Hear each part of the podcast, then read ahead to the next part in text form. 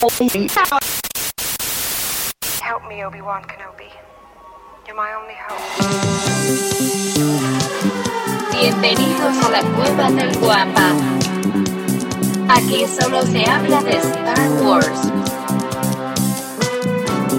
The Force is what gives the Jedi his power. It's an energy field created by all living things. It surrounds us, it penetrates us, it binds the galaxy together. It's a trap! We would be honored if you would join us.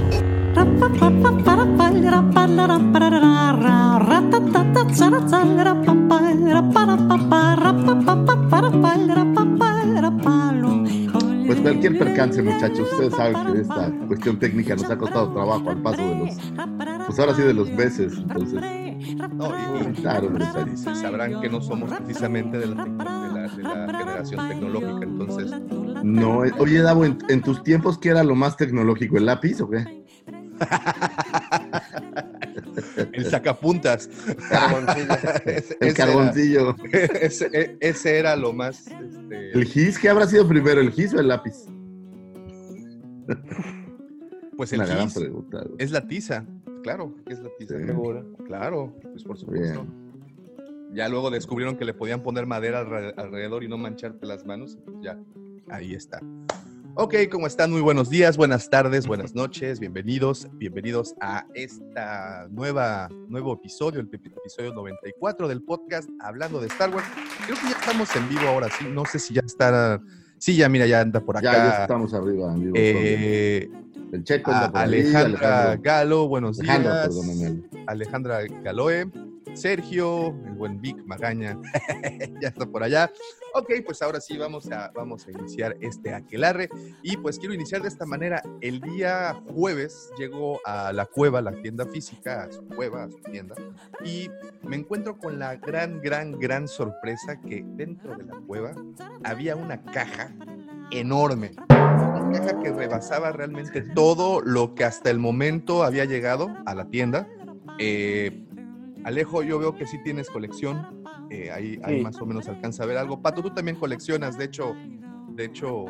eh, Sí, más que nada 375, pero pues 375 y bueno, y creo que esta es precisamente de esa medida. Y es que llegó directamente del parque Galaxy's Edge. Bueno, ¿te- ser más ¿Tu lea preciso, inflable que pediste o qué? la muñeca inflable que pedí es una Qué Twi'lek cool. y se infla sola. Te trae una bomba, trae una bomba este, que hace que se infle sola. No, el halcón milenario. El halcón milenario Vintage de. Smuggler Run de Vintage Collection Lucifagor es una maldita maravilla ese, Está. vehículo. Muy coqueto, la verdad. Todavía, fíjate, estoy preparando el unboxing y, y no he querido así ni, ni destapar, ¿sabes qué? Ni sacarlo de la caja, porque viene en la caja de Hasbro, que es estas cajas como de cartón que no traen publicidad, pero traen como todos los datos.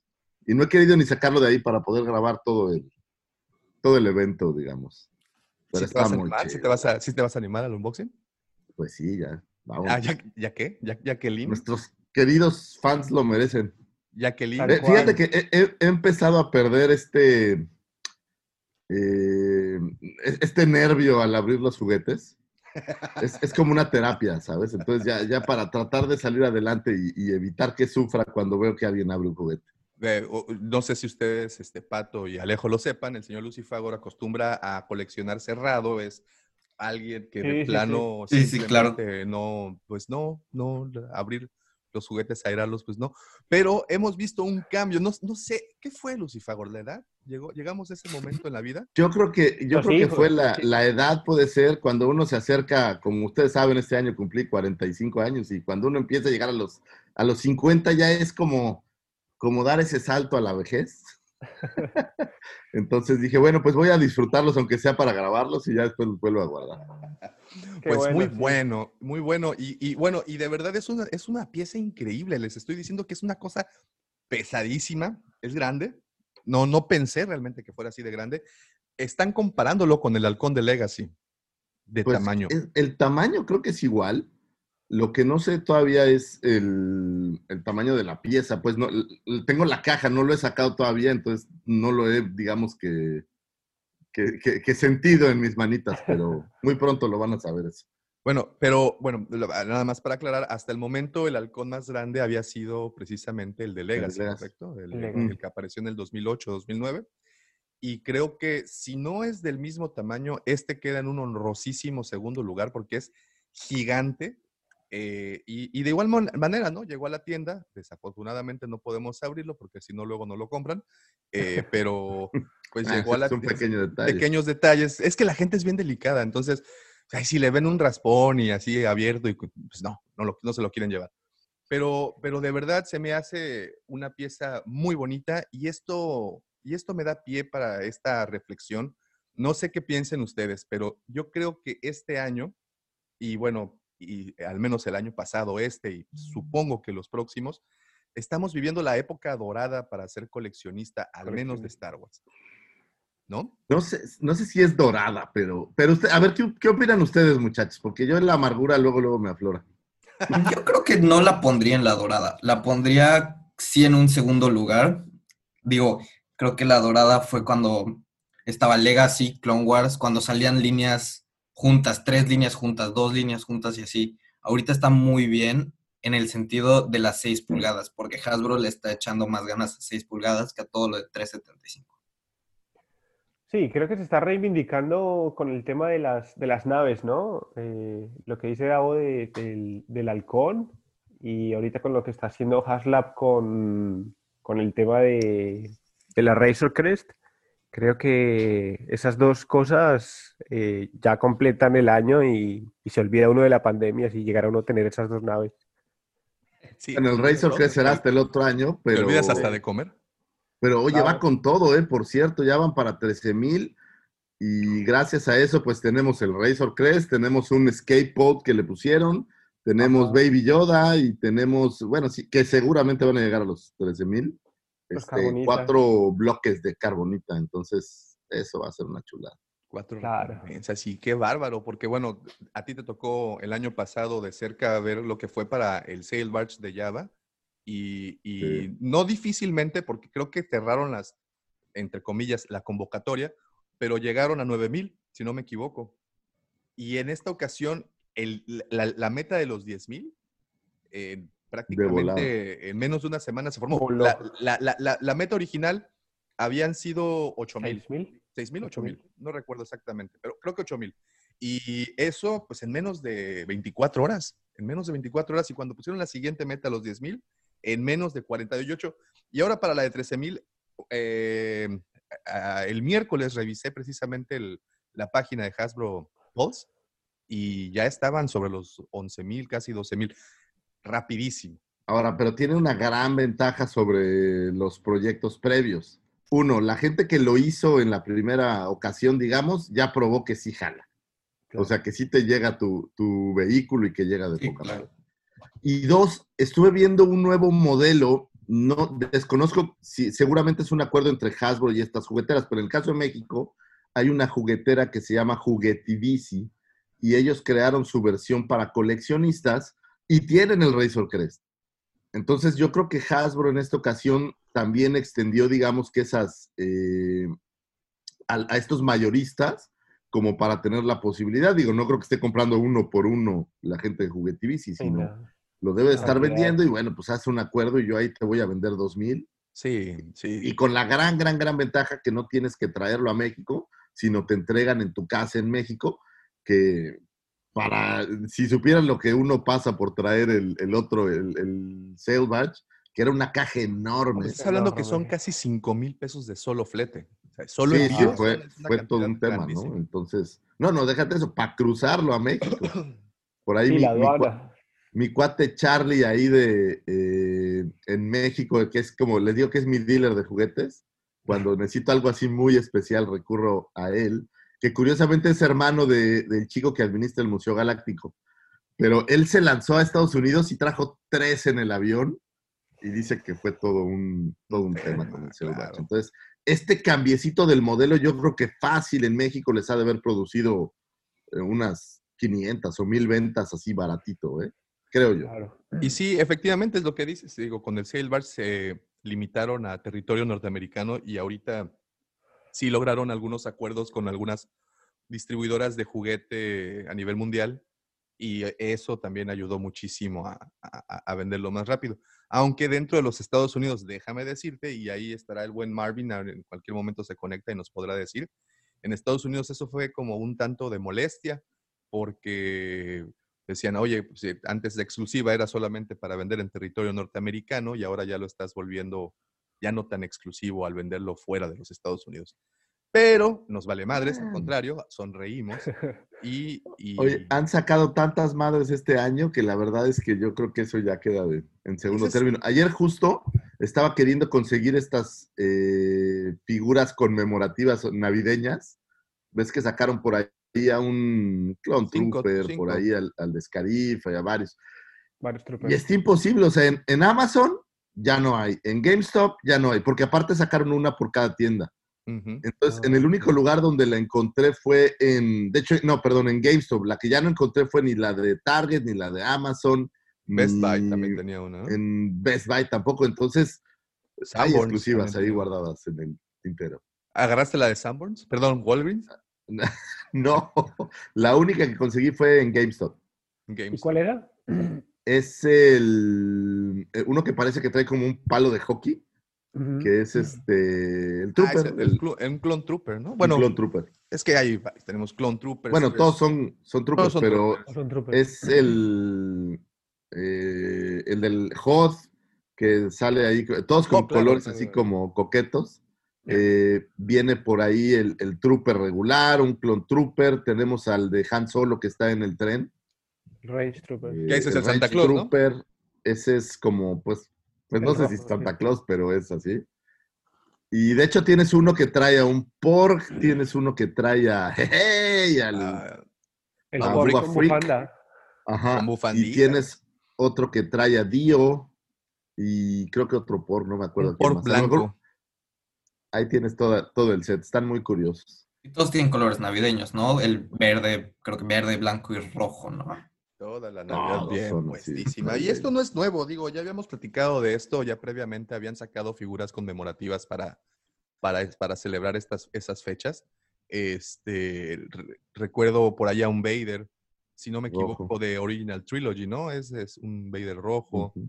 Pero eh, todo era 375, ¿no? Pero todo era 375. No se habían Y creo aventado que, todo. que no eran tan en cuanto a los colores navideños. Eran, por ejemplo, hay, hay el set este que trae a, a Artu y a Tripio como con un árbol de Navidad o unos yaguas dándose regalos, pero no era que los hicieran como color, en mi mente color caramelo, lo pienso, caramelo navideño. Este, más bien era como que estaban festejando los personajes, pero Claro, el Citripio trae como una, como una Yo- capa y el Arturito trae un gorrito con los cuernitos. Así Más es, un accesorio que, que toda la figura del, del solo color. exacto. pero Tremendo. bueno, sí. digo, Eh, digo, ahí para, para, para la anécdota, ¿no? Quedan la- Sí, yo recuerdo que hace unos años, no sé si ubican aquella línea de Galactic Heroes, que es como una línea chiquitita para... que tienen los bracitos así Usar- todos. Sí, exactamente. Sacaron eh, unos este, de paquetes que venían todos, pues que por ejemplo en vez de un sable láser, un árbol de Navidad, siempre, siempre tenían ese, ese tema. Igual Lego creo que sacó, todos los años saca su, su calendario. Incluso el, no sé si sea de Hasbro, pero las, aquellas estatuillas de Yoda vestido como Santa. Esas creo que igual, no sé si sean de Hasbro Sí, también. sí son, sí son Hasbro, pero sí, por Bueno, ahí me acuerdo de algún. sabemos que Hallmark saca eh, Mm, este tipo claro. de motivos, esferas, estatuillas, más, más, más de ese tipo de, de decoraciones. Eh, y Funko, también hay unos cuantos Funcos, también los, los personalizan. Bueno, o Oye, ¿y los, sabes qué, también voló ahorita que me estoy acordando? Ayer liberaron a Boba Fett con el card de El Regreso del Jedi para la Vintage Collection. otro Boba Fett, Lucifagor. Y literal, ¿eh? se liberó a la una de la tarde, me distraje un poco, estaba, estaba chambeando y de repente como a las dos dije, ay, güey, me voy a meter, no vaya a ser que no haya. Y entré a Hasbro y Tarde. cero. A ver, y aquí viene esta pregunta. Vemos ahorita a Boba Fett literalmente hasta en la sopa. Tenemos a un Ah, Boba Fett. Deluxe que aparecerá. Tenemos a este Boba Fett de Vintage Collection. Tenemos también a un Boba Fett, pero de otra marca, Diamond Select Toys, que se están vendiendo en los parques de, de Disney, una, incluso hasta medida diferente. Siete Tanto Boba. Fett no se les así como que quieren regresar al personaje desde las cenizas como el ave fénix. Digo, hay rumores que aparecerá en el Mandalorian. No, yo creo que, que lo que pasa es que Hasbro sabe que Boba Fett va a vender. En cualquier presentación que lo pongas, sea con, con blaster, sin blaster, con un pie diferente, te va a vender.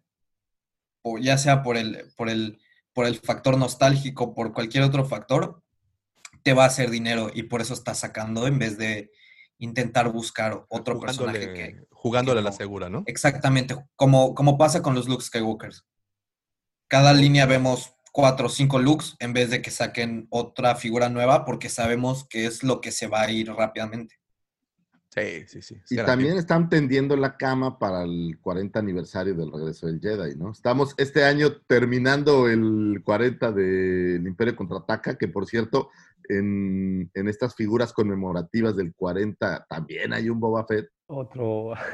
Este año otro Boba Fett. Y este, Fíjate, ah- creo que están preparando todo para, para el, el aniversario del regreso del Jedi. Ese es un excelente punto. Vamos, vamos a hacer un poquito de retrospectiva muy rápida. Este año, ¿cuántos Boba Fetts hemos tenido? El de 40 aniversario. El que Ya salió uno de la Vintage Collection, había salido por ahí antes, eh, ahora que salió el Slave One. Pero ese fue un repack, ¿no? Pues, sí, pero- Lo resulté. ¿verdad? No vale, o sea, cuenta. cuenta como otra figura Davomático. Sí, lo siento, lo siento, lo siento. Bueno, tenemos a ese Boba Fett, tenemos al de 40 aniversario, nos mostraron al deluxe, ya nos mostraron al regreso del, del- del Jedi, eh, tenemos al carbonizado, también al, al grafito, Ah, también también son grafito, cinco. sí. Este, y, y estos cinco solo son de Hasbro. Súmale el Hot Toys que se, se va a vender, el edición también 40 aniversario. Súmale ahora el Diamond Select que se va a vender. Así es que yo siento que eh, más que apostarle a la segura, que sí, en un principio, pues todo el mundo piensa eso, ¿no? Boba Fett es el, personaje, si no el más popular, uno de los más populares, al menos para vender en, en figura de acción, o porque sabes que ni el casco, el casco tampoco se busca tanto. Realmente lo que se busca más es, es la figura. Entonces, eh, tienes todos estos personajes, estás elevando el hype. Una, sí, pues no le apuestan a la, no, le apuestan a la segura, se van con un personaje que saben que va a vender inmediatamente. Y dos, yo sí creo que están eh, levantando la temperatura para la, peli, para la película, ¿eh? ¿Qué tal? Para Para la para la serie. No lo sé, me suena así como que, ya sabes que son ese tipo de maquinarias tipo Palpatine que no planean para una semana, planean para dos Y ahora, independientemente de que salga o no en la serie, yo creo que Boba Fett siempre le abona al Mandaloriano, ¿no? Es como. Claro. Igual, como igual, natural el- yo creo que igual ellos dos van a ser enemigos. Mi, mi- mi pensamiento es que el Mandaloriano, o sea, Din Djarin se va a enfrentar a, a Boba Fett, que seguramente estará aliado al Imperio todavía, y, y por eso sale tanto, ¿no? Como va a ser la contra del Mandaloriano, y, y- y van Sí. a estar ahí en la juega. Sí, sí, sí. sí, sí, Bueno, sí. estaría chida la idea de que fuera a- a- como recompensa, ¿no? A buscar al Mandaloriano, pues. Es, Exacto. es una, creo que es una gran idea. Híjole, yo tengo una teoría. Fíjate, por acá tengo un libro. ¿Dónde está? Creo que es este. 50 sombras de Grey, Davo, ¿o qué? 50 sombras de Grey. En este libro aparece un personaje que se, no recuerdo cómo se eh, ay, se me olvidó el nombre. Bueno, este personaje se vuelve como sheriff del pueblo y en teoría compra una armadura de Mandaloriano, se la compra a unos yaguas. Esa es la historia que él les dice al llegar a una cantina. Y, el- y la armadura que le compran, pues es la de Boba Fett. Entonces, mi teoría es que después de que Boba Fett logró escapar del pozo del Sarlacc, se cambió el nombre, se fue a Tatooine y se volvió sheriff. Así, y ya, ya no quiero vivir más, ya me Oye, retiro. y, y no podría ser algo tan horrible como Viernes 13-5 que al final de cuentas te enteres que Boba Fett no es Boba Fett. O sea, solo es un güey con la armadura. O sea, es un ente con la armadura, ya no existe la, la gente debajo de eso. Ya no hay No, una- no, o sea, que, que alguien compró la armadura y la usa. Ah, ok, y ok, o como- la usa o- como- claro, digo, claro, no es Boba sí, Fett, sí, sí, pero sí. es un güey que tiene la armadura. Decía con Viernes 13 porque en Viernes 13 5 Jason no es Jason, es otro güey. Sí, sí, Claro. sí, ok, ok. Muy bien, sí, pues ándale, eso podría ser. De hecho, pues bueno, ese es como... Sería terrible, por el cierto. personaje este de, de Aftermath. Pero bueno, de esta manera, de esta manera, señores, iniciamos el episodio 94 de su podcast hablando de Star Wars, traído para ustedes por la cueva del Señoritas, señoras, Twi'leks de toda la galaxia, recompensas con disfraces Bausch. Por favor, les solicito, de la manera más atenta, que se agarren bien esos pantaloncitos. Si ustedes al escuchar su nombre se les eriza la piel, lo entiendo porque ese efecto tiene este señor sobre la mayoría de las personas. Señoritas, señoras, directamente desde Tatooine, desde el segundo sol de Tatooine, nos llega como un bólido cruzando la atmósfera tal cual, si fuera un TIE Fighter disparando blasters a sus corazones. Él es arroba Lucifagor. Muchísimas gracias. Y este programa no podría ser posible, no podría llegar hasta sus closets, sus baños, sus escritorios godines, ahora que salimos de la pandemia, sin la mente siniestra. El ya popularizado, siempre imitado, nunca igualado, Cid del amor, Mandaloriano del corazón, Justin Bieber de la 139, y que ahora fuera reconocido como el terror de todas las lindas señoritas que habitan en la casa del retiro, allá en Moss Eisley, donde solo si tienes 80 o más eres bienvenido, el señor arroba Tabomático. Les traigo, les traigo alegría. Es que esto, esto es importante decirlo porque me llegó una carta de eh, una casa de retiro que está aquí por eh, la ruta de los cenotes, en donde Davomático tiene un club de fans. Son señoritas muy lindas que, que viven ahí y solo es 80 y plus. Entonces pidieron que, que te dejaras la barba otra vez, Davo, que, que de chamaco no les gustas tanto. Ok. Entonces, Ok, este, te lo paso aquí al aire para que. Ya lo- sabes lo- que lo- siempre lo medites. Es traerles felicidad al, al invierno de sus vidas. Ser como ese, Muy sol- bien. como ese solsticio de invierno en sus vidas.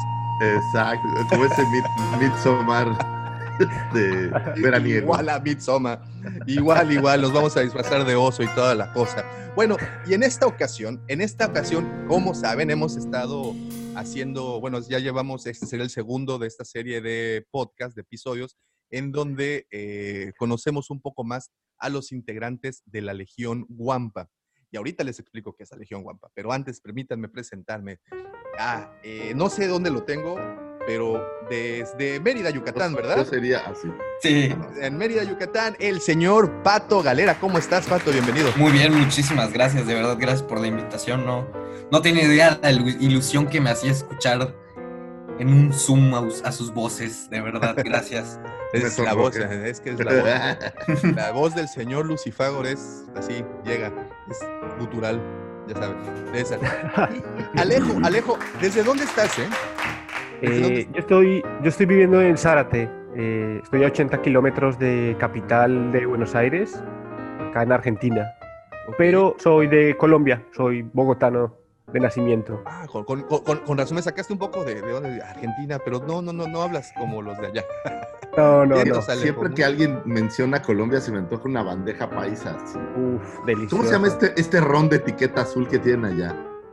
Y está el ron viejo de Caldas, Ese. como el sí, más, el más Un roncito. Mm. Tenemos que ir a Colombia, Daumático. Sí, sí, Uf, sí, pronto. Vamos a ir a Colombia. Se vamos pone bueno allá en Colombia. a, a- a Colombia.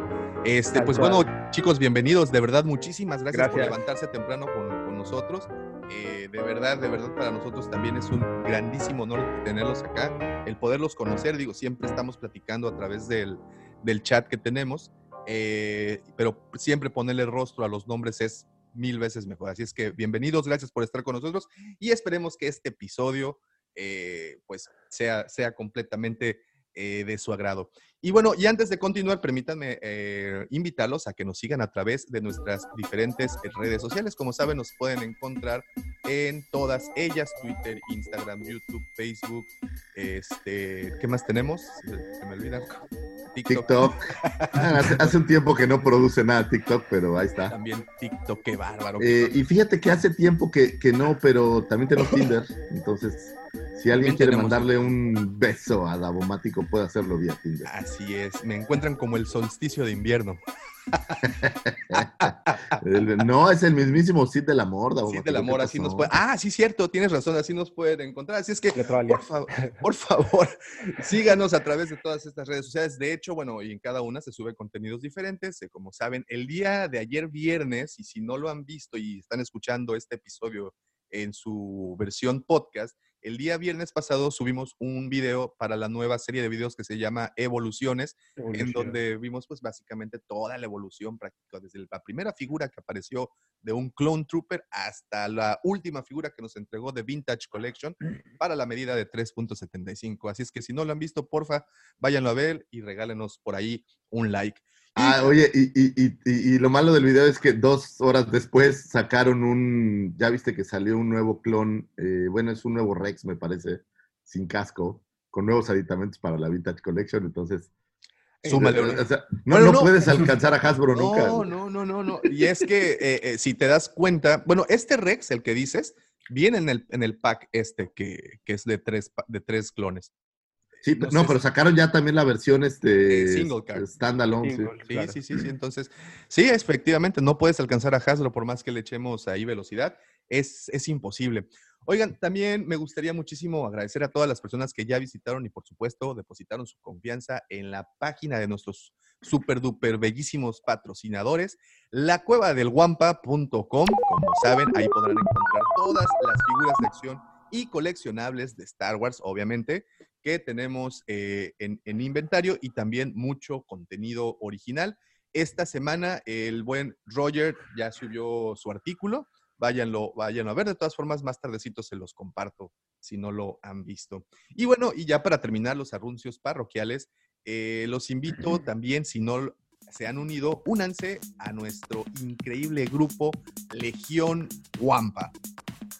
Es el tío Lucifer. Ah, este, sí, sí, está buenísimo. ¡No! No era- ya lo habíamos practicado. Lo siento, lo siento. Es- es de, Este, ¿Y qué es la Legión Guampa? Este- Gabo? ¿Qué es la legión guapa, señor Davomático? Te, voy- te- te explico con mucho gusto, pequeño Lucifer. Ven, siéntate aquí tantito y mira, vamos a, te voy No, a... ni madre. Mi mamá, mi mamá dijo que no me acercara a señores feos como usted.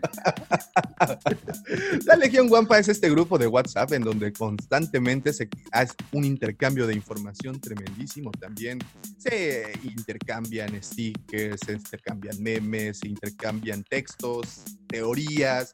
Bueno, es un, un, un carnaval de información. Los invito a participar. De verdad, no se vayan. Y si ya están ahí, no se va y son nuevos, no se asusten que si de repente dejan el teléfono descuidado por una hora y de repente lo vuelven a ver y tienen 500 400 mensajes. mensajes. Así de constante es este grupo, desde que amanece hasta que oscurece y anochece y nos vamos a dormir, la información sigue fluyendo. Y como siempre les digo, no es necesario estar toda la conversación para montarse a cualquier tema, simplemente es empezar a leer dos, tres mensajes anteriores y de ahí eh, empezar la, pues el, resto de la información, lo cual se me hace genial. De verdad que el intercambio es gigante. Me- y lo que sí es que quiero felicitarlos y, y de paso tanto Alejo como al buen Pato por esa, ese ambiente de cordialidad que impera sobre este grupo. Realmente muy pocas ocasiones hemos tenido la necesidad de banear a alguien, una o dos veces realmente, tampoco llevamos tanto, pero una o dos veces. Sin embargo, eh, a veces el, el trabajo de moderador en un grupo de WhatsApp pues te confunde un poco al ver la cantidad de mensajes. Pero en este en particular los integrantes son, cada integrante es un moderador que siempre está cuidando, pues voy a decir una de esas palabras muy profesionales, la integridad de cada individuo y miembro de este honorable grupo. Así es que los invito, Legión Guapa, ¿cómo se unen? Muy sencillo, nos pueden mandar un mensaje por eh, cualquiera de las redes eh, que les acabamos de mencionar, a cualquiera de las redes sociales, y eh, por ahí nos mandan en privado el número y con todo gusto los añadimos y pues los ingresamos a esta fiestezota. ¿No? Oye, Sí, y- está muy, eh, está, está muy bueno el tema del grupo, ¿no? Eh, perdón, Lucy. Eh, Dale, dale. No, nada, que está muy bueno el tema del grupo. Eh, porque hay demasiada información, mucha camaradería y, y ahora nos estamos internacionalizando, ¿no? Yo llevo muy poco en el grupo y estoy muy feliz, la verdad. Totalmente, totalmente. Y, y ¿sabes qué? Es, es una forma, pues, más sencilla, porque a veces es complicado cuando tienes, porque digo, todo este mundo de- del Wampa es una cosa, pero pues los demás, todo el mundo tiene un trabajo y todo el mundo tiene cosas que hacer. Y el grupo es una forma sencilla de estar cerca y en contacto, aunque no puedas estar en todas las conversaciones todo el tiempo, pero, pero pues mantener eh, el contacto creo que es muy valioso. No, Creo no, que y- el y- grupo cubre esa función muy bien. No, y en serio que aprendes. Mira, hay muchos temas que, pues, honestamente no domino. Hay, hay muchos temas que desconozco. Sin embargo, el leerlo y el leer tanto la opinión como la, la, la- respuesta a esta opinión, ese intercambio se me hace una, esa interacción se me hace una retroalimentación impresionante. Entonces, eh, ah, tenemos expertos en todos los temas, tenemos expertos en psicología, tenemos expertos en un universo expandido, tenemos expertos en nueva trilogía y de verdad En es- tacos, en digo, tacos, no, sí, también, también. Pues te- tengo que aportar algo, Lucy Fagor. Todo el mundo aporta cosas y yo nada, pues al menos, al menos que sea tacos. Pero bueno, ahí está, invitadísimos, cualquier cosa, nos pueden mandar un mensaje vía inbox por cualquiera de las redes y con todo gusto los añadimos.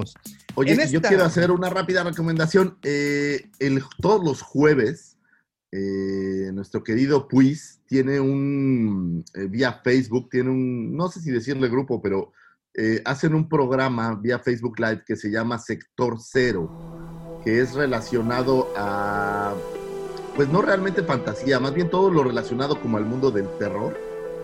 Eh, leyendas, películas, novelas, eh, series, eh, todo lo que tenga que ver con el mundo del, del horror.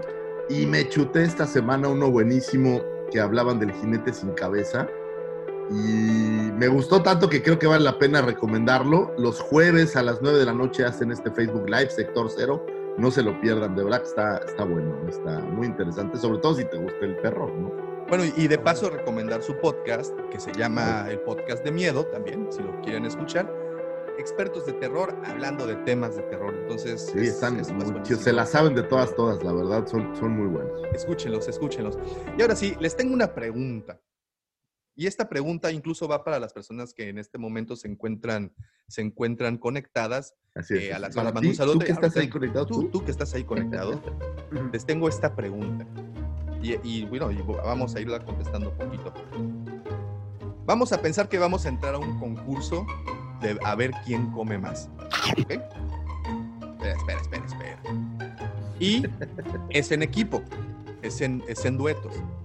Tienen la oportunidad de elegir a un personaje de la saga. Ojo, personaje.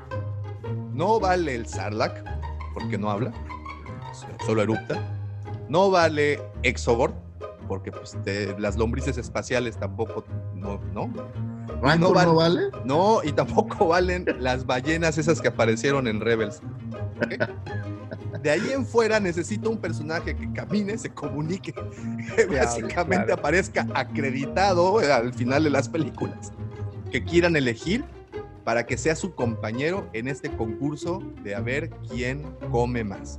Esta, esta pregunta la vamos a estar contestando a lo largo del programa, pero sí quiero escuchar de antemano a quién elegirías, Lucifago. Yo, sin dudarlo alguna, al señor Java de Hot. Claro. Ha de comer como puerco, ¿no? ¿Sí crees? Yo creo que sí. Digo, esas ranitas no creas Hay que que son baratas. ese entonces, cuerpito. Claro, ese puerquecito le ha de meter. Y no solo eso, ha vivido mil años. Entonces, imagínate mil años comiendo. Le gana a casi cualquiera. Muy bien, muy bien, muy buena respuesta. Ahorita regreso con ustedes. Deja, voy a leer rapidísimos saludos porque si no se nos juntan muchísimo. Eh, tenemos al buen eh, Alejandra. Sergio, ¿cómo estás? Buenos días, Alfredo. También tenemos a Luisa Sánchez. Buenos días, Juan Padilla. Hola, buenos días, amigos de la Cueva del Guampa. Alfredo Ferrat dice, Pato, Alejo, así que así lucen en vivo. Qué gustazo de conocerlos en live action. Vientos, Alfredo, gracias por estar por acá. Apocalíptica Painkiller, buenos días hasta Argentina. Vero Boeta, buenos días, madrugando para escuchar de Star Wars. Vientos, Vero, muchísimas gracias, saludotes. Juan Padilla, manden saludos, un saludote, Juan. Da- Repórtate de dónde nos escuchas. El Stormy, buen día, legionarios. ¿Qué onda, Stormy? ¿Cómo estás? Ya también estuvo, tuvimos oportunidad de tenerlo por acá. Giancarlo, ¿qué onda? ¿Cómo estás? Giancarlo, muy buenos días. También tenemos al buen Mike González. Saludos al panel Guampa. ¿Cómo estás, Mike? Bueno, gracias por estar acompañándonos. Marvin Alvarado desde la ciudad Espérate, de Nueva saltaste a febrero, febrero, ¿no? Ah, no, sí, febrero, febrero, perdóname, tienes toda la razón, Lucifagor. Me salté al buen febrero, febrero, ¿cómo estás? Marvin Alvarado, buenos días. Aquí en New York, lo que dio mucha molestia fue el poco acceso a figuras en Hasbro Pulse, a Cat Bane con todo, y eh, con todo 360, los ARC Troopers, la caja de la Herrera, se acabaron en menos de 15 minutos. Se van de volada, ¿eh? Curiosamente, la caja del Herrera está en Juguetivici, ¿eh? Por ¿Sí? cierto. Pero la Sí. caja, la exclusiva, La exclusiva, sí, sí, sí. ¿te cae? ¿En serio? Pues Yo ahí la compré. Oh. Ojo, no me ha llegado, ¿no? Estoy como a la expectativa, pero, pero ahí está disponible. De- te digo que está disponible Razor Crest, eh, la Herrera, eh, ya está disponible también el set este nuevo que viene del regreso del Jedi, que es una caja que trae como Ah, cinco o seis personajes. Héroes de Endor, ¿no? Ese ya está disponible ahí en, en, digo, para recibir en México, ¿no? Sería, creo que raro pedir desde Estados Unidos para que te lo manden de aquí para allá, pero a lo mejor también se puede. Puede ser. Digo, no- ah, no- nosotros hemos enviado a Miami figuras, entonces puede ser, ¿eh? Puede ser. Puede ser. Pero digo, es un tip interesante porque tienen y, y siguen agregando. Entonces, eh, creo que hicieron una buena idea estos cuates.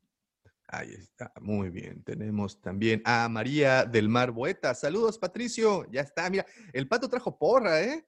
Bien, Sí, Sí, claro. es todo. Está bien. Ángel Aguirre, también este año salió el Boba Fett de la Retro Collection. Es correcto, también tenemos ahí correcto. otro. Uno más. Está como el- con la lista de los Vaders, ¿no? Pues es Que que entre te- Vader y salen y salen y salen. puta. Y es que pensarías, por ejemplo, sacan el Vader eh, grafito o el Carbonized y pensarías que sería el exitazo porque pues es Vader, pero pues ahí están, algunos empolvándose, no han jalado. En fin, vamos a ver. Ay, que por, bueno, eso ahorita, el pato también ahí la- le ha entrado durísimo a, a las trivias de los viernes. Este último viernes no tuvimos trivia, ahorita les explico, ahorita les doy mi pretexto. Este, Sergio Acosta, se llama Cot Van, gracias Checo, muchas gracias. Cot Van, y creo que es el personaje de Aftermath al que se refiere Dao. Sí, es ese, Cot Van, y creo que él, mi percepción es que él es Boba Fett, pero sin ser Boba Fett, porque pues ya le da pena ser Boba Fett. Este, dice ¿Le da Alfredo. Pena. Pues es que después de que te come un sarlacc porque sin querer alguien te dio un bastonazo y saliste volando y pues todo tu entrenamiento mandaloriano valió madres, yo creo que te debe dar pena, ¿no? Entonces, Pues tal vez un poco, sí. dice Alfredo Ferrat, eh, Fett solo podrá conservar su magia si no se muestra. Como diría mi abuelo, para seguir deseándolo hay que seguir dejándolo a la imaginación. Uy, sí. Eso está bueno. Interesante. Sí, no sé cómo se puede sexualizar ese comentario tan rápido en mi cabeza, pero bueno, sí. Johnny Capetillo, Johnny Capetillo, buen día. Vero Bueta, Es tu saludos. primo. Johnny Capetillo, Daumático. ¿Cómo está? Es, es el primo, ¿no? Es el primo, sí. Ahí ¿cómo está. no? Saludos, primo. Es que ustedes Eh, no lo saben, pero Davomático hizo un casting ahí para interpretar, eh, en vez de Eduardo Capetillo, a un personaje en Alcanzar una Estrella, que era una telenovela muy popular. Claro. Y este se hizo un lado, digamos, Davomático. Dijo, yo soy bueno, pero, pero te voy a dar chance a los valores nuevos, ya sabes. Eduardo. A ver, Lalo, pásale. Lalo. Pásale tú. Este, y si supieron esa referencia, señores, por favor no salgan todavía en casita, quédense en casa o de plano, vayan allá a la ruta de los cenotes, en donde dice Lucifagor que está en el club del solsticio de invierno. Este, donde está, dice Vero Bueta, saludos Patricio. Este, te digo, traes porra. Eh, María José Damas, madrugando para oír al pato. ¿Ve? ¿Ve? Vientos, muy bien, muy bien. Este, a ver, ya, me perdí. El Francisco, ¿cómo estás, Frank? Buenos días, Guampas. Excelente inicio de fin de semana, gusto verlos. Alfredo Ferrat, no olviden la hora feliz en la cueva, hasta tragos servimos. Es cierto, a Lucifago le mandaron un ojo rojo, ¿no? La semana pasada. La semana pasada, esta semana, estuve, voy a decir indispuesto del grupo, pero, pero estuvo bueno el ojo rojo. Estuvo bueno, estuvo bueno. Eh, dice el buen Dante Gutiérrez, ¿cómo estás? Mi buen Yuna, un saludote hasta Jalisco. Dice, buenos días, hermanos, qué genial ver a estos invitadazos de lujo. Saludotes. Y bueno, y aquí ya empezaron a mandar sus respuestas de a quién escogerían como pareja para este concurso de tragadera. Y mira, Giancarlo Pecheto dice Java. Alfredo Ferrat, Java se ve de buen diente. Sergio Acosta, Chubaca. Ah, mira, esa es una buena, esa está interesante. Chubaca también debe tener un apetito voraz, ¿no? Siento que es como un osito. Sí. Cristian, saludos, dice Cristian, Sergio Acosta, Chuy, el come porks. Anakin Skywalker, saludos Wampas, Johnny Castillo, saludos a Pato, Francisco Galera, saludos y felicidades disfrutando de la plática. Y por último, el buen Mike González dice Dexter Dexter. Pues esos fueron los saludos después de 15 minutos, es que sí eran bastantes, ¿verdad? Right now, I feel I can take on the whole empire myself.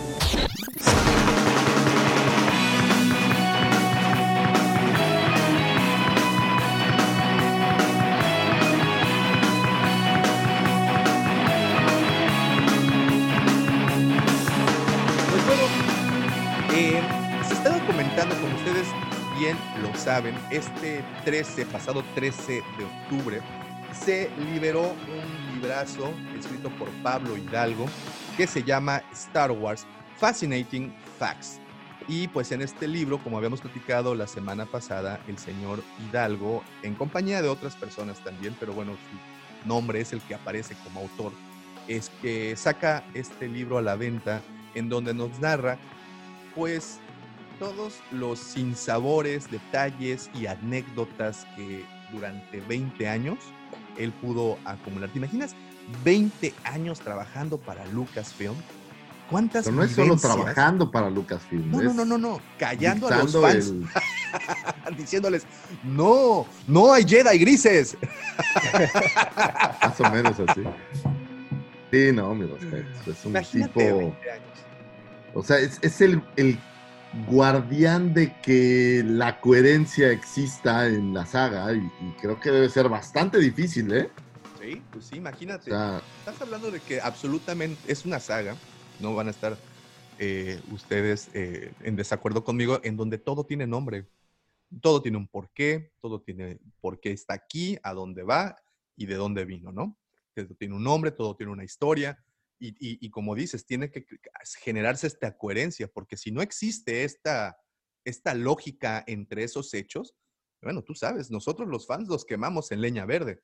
No permitimos, hemos platicado cuántas veces de errores históricos en películas de Hollywood que dejamos pasar porque pues realmente no nos importa tanto, vamos a disfrutar de la película. Sin embargo, en Star Wars fallan tantito suficiente para que los lapiden y les den cuello, efectivamente. Entonces, quien sea, como dices, Lucifagor, el guardián, el centinela de este canon, pues es una chamba enorme y no sé quién, a quién se le habrá quedado después de que el señor Hidalgo, sé que sigue trabajando en Lucasfilm, pero no sé quién se haya aventado ese paquete actualmente. Porque imagínate, después de tantos años, seguir acumulando este conocimiento, creo que sí es todo un, todo, todo ahí un, un- una loquera. Pero bueno, estaba uno de los capítulos, que ustedes saben que un momento muy criticado en esta trilogía fue pues la muerte de Luke Skywalker, cómo, cómo pasó. Y según el libro, o según una de las anécdotas que cuenta este libro, es que ya se había planeado, Lucas había planeado que eh, Luke Skywalker muriera en el episodio 8. En la página 140 de este libro, Hidalgo revela el destino de Luke Skywalker, que fue escrito años antes de que comenzara la producción del episodio 8. Confirma que George Lucas hizo morir a Luke Skywalker en el capítulo medio de la historia de su trilogía secuela. Entonces, de nueva cuenta, ¿Lucas lo tiene todo planeado?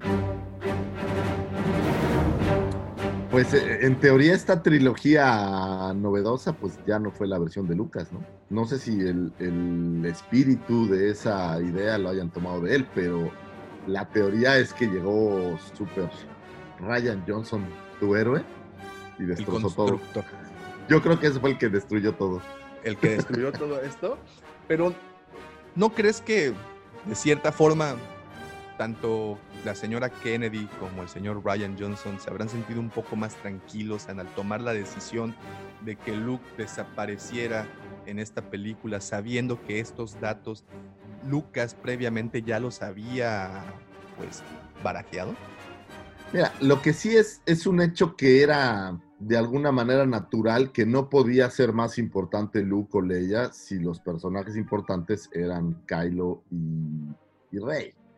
Entonces, el que muriera, digo, por ejemplo, el hecho de que muriera Leia, yo no sé si la pensaban dejar hasta el final antes de, eh, de que falleciera Carrie Fisher, pero creo que es de alguna manera hace sentido con el hecho de que no son el core de la película. ¿no?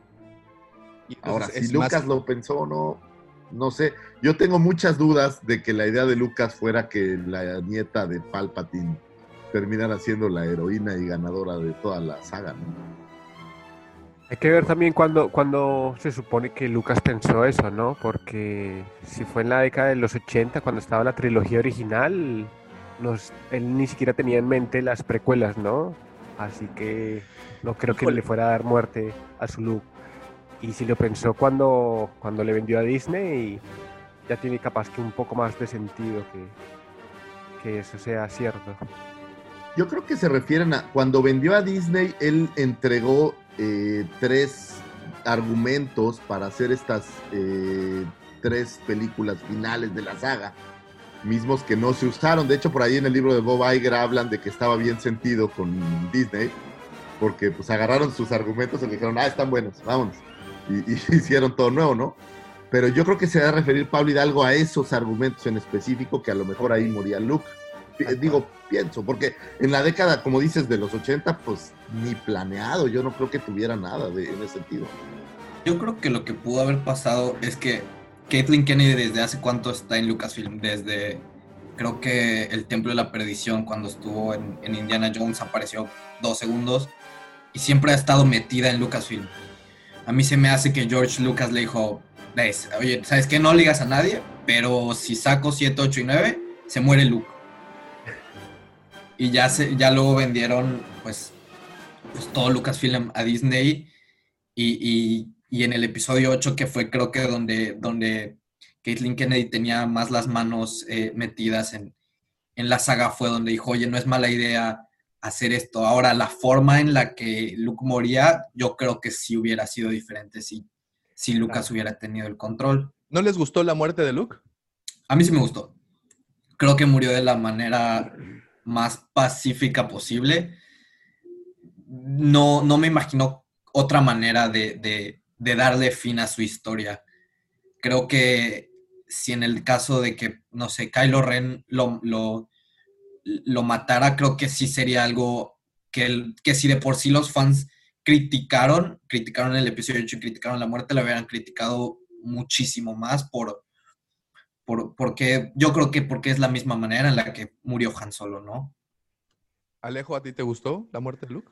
Y no, creo que, que- que yo no me lo imaginaba cuando, cuando murió. Sí me imaginaba que iba a morir, pero no de la forma así tan, tan distante, ¿no? Como que, digamos que su capa cuando cae al final allá en una isla desierta quedó muy a la deriva, me parece. Creo que debió habérsele dado un contexto más al final de ese momento, más que, la, que el momento de la batalla, en el momento en que cae la capa creo que quedó como muy perdido, como muy... A nadie le importó que esa capa Como- hubiera quedado ahí tirada. Como que había más cosas eh, que te llamaban la atención en pantalla en eso. O sea, eran, eh, fue una combinación de escenas muy buenas, muy fuertes. Digo, creo que de las mejores escenas que tiene el episodio 8 es precisamente esa batalla en Crate. La batalla, claro. eh, e- ese momento en los que los AT-ATs se disparan y se le van con todo. Es un Exacto. momento Pero creo sumamente que- poderoso. Creo que desperdiciaron una gran oportunidad. O sea, es el personaje de la saga, es la saga de Skywalker, Exacto. pero es el personaje. Sí, sí, claro. Y claro la sí. neta creo que desperdiciaron la posibilidad de un wow factor como cuando matan a Han Solo. Que matan a Han Solo, dicen, la madre, mataron a Han Solo. Luego lo Claro. reviven en la mente de Kylo, pero bueno. Y, pero creo que desperdiciaron la oportunidad de hacer algo magistral, o sea, algo que de verdad, como dices, se te quedara en la mente, ah, murió Luke Skywalker. Y la muerte me parece que es sea, por ejemplo, que la mamá, o sea, que Leia hu- hu- hubiera descubierto que en algún momento Luke quiso matar a, a Kylo porque descubrió un poco del lado oscuro en él y se lo quiso escabechar, averigua esto Leia y por manos de Leia mata a, a Luke. ¿Eso, te, ¿A eso quieres? excelente. Tú deberías de tener amigo a Tarantino, porque No, digo, tal vez no, pero, pero algo, un- un- una cosa más. eh, cuando muere Vader, es, es un momento épico, es Tal cual. toda esta escena donde lo están quemando y es un tributo grande a Darth Exacto, Vader. O sea, ese está muriendo tributo. nuestro gran villano. Y cuando muere Luke es, pues ya, ¡puf! Se acabó. ¡puf! Todavía cuando muere Obi-Wan, te quedas con este factor de, no manches, mataron al maestro. O sea, Claro. creo que pudieron haber hecho algo más, más ver. emblemático como, como para darle a Luke este real. Güey, la saga es de Luke, güey. quiero entender esto. A, a Obi-Wan en el episodio 4 llevábamos de conocerlo una hora y 15 minutos cuando muere. Aproximadamente. Y se te hizo más entrañable la muerte de Obi-Wan, que es un personaje que solo habías conocido durante una hora con 15 minutos, a un personaje que le has dedicado una saga completa. Ese es Tal mi cual. punto. Pero el tema es que la muerte de Obi-Wan, estás viendo a Luke gritar de, no manches, mataron a Obi-Wan. O sea, estás viendo el estrés de todo mundo y para todo mundo es un problema, ¿no? Y aquí en la muerte de Luke, pues ya, ah, ya se murió. Es más, ni dicen nada, casi, casi, ¿no? Nomás lee así como de, ah, qué mal pedo. Y órale, escapémonos. O sea, creo que pudieron haberle sacado hebra a esta idea para hacer una muerte así, que se te quedara en la mente. La neta, si tú haces una recopilación de todas las muertes que ves, no es una de las que. Es más, hasta parece que ni se murió, ¿no? Es como de, ah, sí se murió. ¿Desapareció? ¿Qué pasó? Sí, sí, ¿Se sí. teletransportó? Sí, Sí, bueno, sí, o eh, sea- eh, se presta para eso también. Es un poco la muerte de Yoda que tampoco es tan. eh, tan emblemática, ¿no? O sea, Pero yo creo que la muerte de Yoda no necesitaba ser emblemática. Yo creo que la plasmaron en el episodio 3 como debe, perdón, en el episodio 6 como debe de ser. Murió en paz, estaba, estaba exiliado. O sea, es, él, él sí Justamente, pero justamente no es una muerte que te cause un wow factor, ¿no? A lo mejor hoy ya conocemos mucho más de Yoda y dices, ah, Lo se murió el más, maestro Yoda. Claro. como le pasa con el mismo Obi-Wan. Pero en esta muerte de Luke me pareció que, digo, es, Luke es Star Wars. Digo, si quitamos de lado a Anakin, la saga es acerca de Luke y de sus Sí. aventuras, y, y él es el héroe sin máscara que está perdido en el desierto y es un campesino y sale de eso para convertirse y evolucionar al héroe. O sea, toda la idea de, de la historia del héroe es Luke. Y creo que pudieron haber hecho algo mucho más emblemático que, que simplemente desaparecerlo A en ver, una y- isla y- y lejana, aquí, ¿no? viene, aquí viene mi pregunta. Eh, ¿Tú crees que en manos de Lucas la muerte hubiera sido diferente? Porque estamos hablando de que Lucas, en teoría, sí tenía, pues, contemplado en algún momento, no sé si sabe, bueno, aquí sí se especifica que en el episodio 8 de, su, de sus historias, pero bueno, él ya lo tenía contemplado, él ya tenía contemplado que sacar a Luke del mapa. ¿En la visión de Lucas crees que hubiera sido diferente?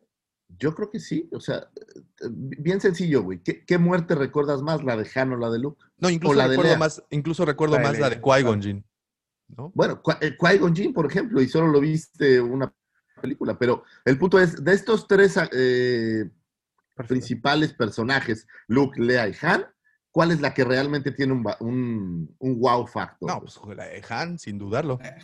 La de Han, güey.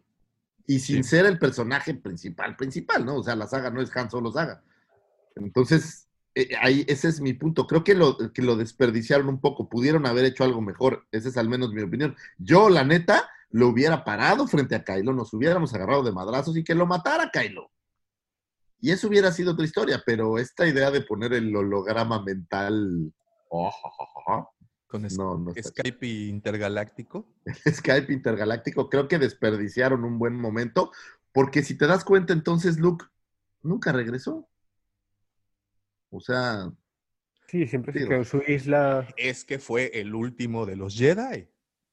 Por pues eso. por eso, que hubiera muerto de una forma chida, ese es mi único punto. Sí. Sí, Que, sí, le arran- sí, que sí. lo partan a la mitad o que le arranquen otro brazo, yo Ah, qué sé. ah, eh, pero no, no, es innegable que el momento en el que él se va es uno de esos momentos cumbres de la película. Tiene, estás Pero a ti te gusta Ryan Johnson, güey. Pues sí, lo tengo que defender, si no, no me llega el cheque. Ah, sí, no, estuvo bueno, qué momento. No, pues es que hay es casi como cuando regresa Lea del, del espacio sideral, como si fuera un super saiyajin. tienes razón. Ok, lo dije la vez pasada, no voy a defender lo indefendible, lo entiendo, hay cosas que sí, hasta yo me apeno, pero ese momento en particular, y no estoy diciendo que sea el la mejor muerte o la mejor versión de la muerte de Luke, lo que sí... Ahorita el checo va a defender ahorita a Ryan Johnson. el Estoy Checo- esperando el mensaje. Checo es, eh, mi barrio me respalda, Lucifagor, ¿de qué hablas, caray? Espera que, que- que- que- que suelten ahí. Pero lo que, a, lo que yo voy es que el momento de la película es un momento cumbre. Estás, vienes de una batalla, bueno, no es una, vienes de una batalla, vienes de unos, eh, de- de- en ese momento la primera orden está por acabar a estos güeyes. Los tiene contra la espada y la pared. Tienen, los tienen apuntando con un cañón muy similar al, al cañón de iones de la estrella del amor, de Kyber de la estrella de la muerte. Los tienes con un ejército, los tienes con, el, con las naves, tienes de verdad a una maquinaria en ese momento acorralando al- a ese puñado de la resistencia. Y en ese justo momento, después de, es- después de que les dan en la madre, después de que sobrevive de alguna manera tu novia Rose, después de que le dan ese besito tan bonito entre Rose y, y- y- y ¿cómo se llama este compa? Este Finn. eh, después de Lo frenció- hasta Rose frencionó a Finn, güey. Eso sí está triste. sí, pobre.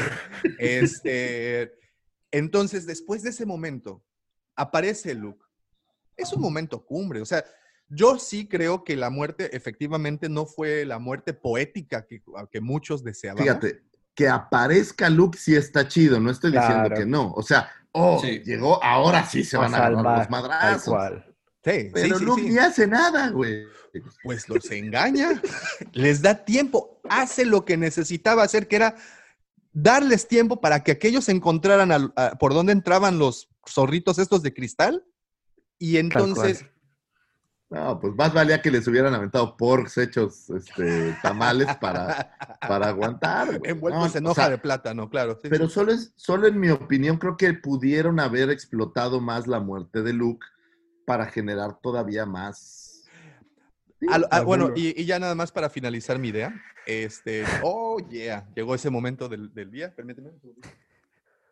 oh, Bueno, complementando lo que dijo Lucifagor, yo creo que no solo pudieron haber explotado más a Luke, pudieron haber explotado completamente toda la batalla de Krayt. A mí me hubiera gustado ver algo como, no sé si han visto el- el- el- la última película El Hobbit, la de la batalla de los cinco ejércitos, una batalla enorme, este, de, con miles y miles de soldados El peleando. señor sabe de qué habla. Y, y- y que llegue que llegue Luke Skywalker en, en- en carne y hueso y, y, y- ahora sí que, que, que muera en batalla salvando a toda la rebelión, destruyendo tal vez el, el- el cañón o, o- o algo. Ahí Cierre corazón tenido- valiente, diría yo. Ahí hubiera tenido el final que se necesitaba el episodio 8. Y ahí, O sea, es que- ahí hubiera terminado el episodio 8 y yo hubiera dicho, Un qué buena película. Un, un- un microsegundo, por favor. Una vez más. Quiero terminar mi idea. Llevas esta escena.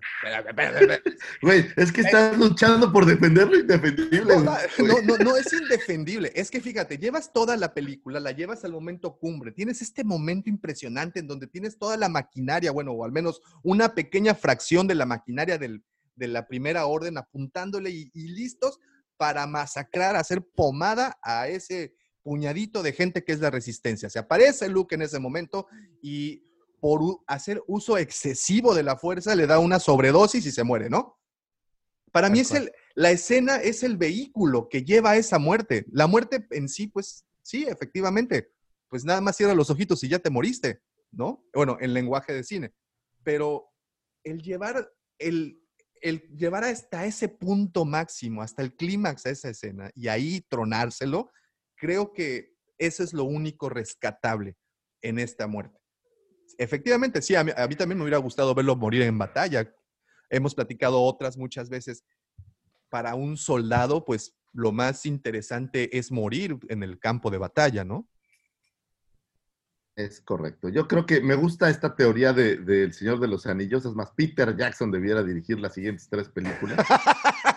Pero sería maravilloso. Y con 50 millones de dólares nada más lo va a hacer. Pero, ¿eh? güey, es, pero es que estoy muy de acuerdo con Pato, güey. Pudiste haber hecho algo Enorme. épico, güey.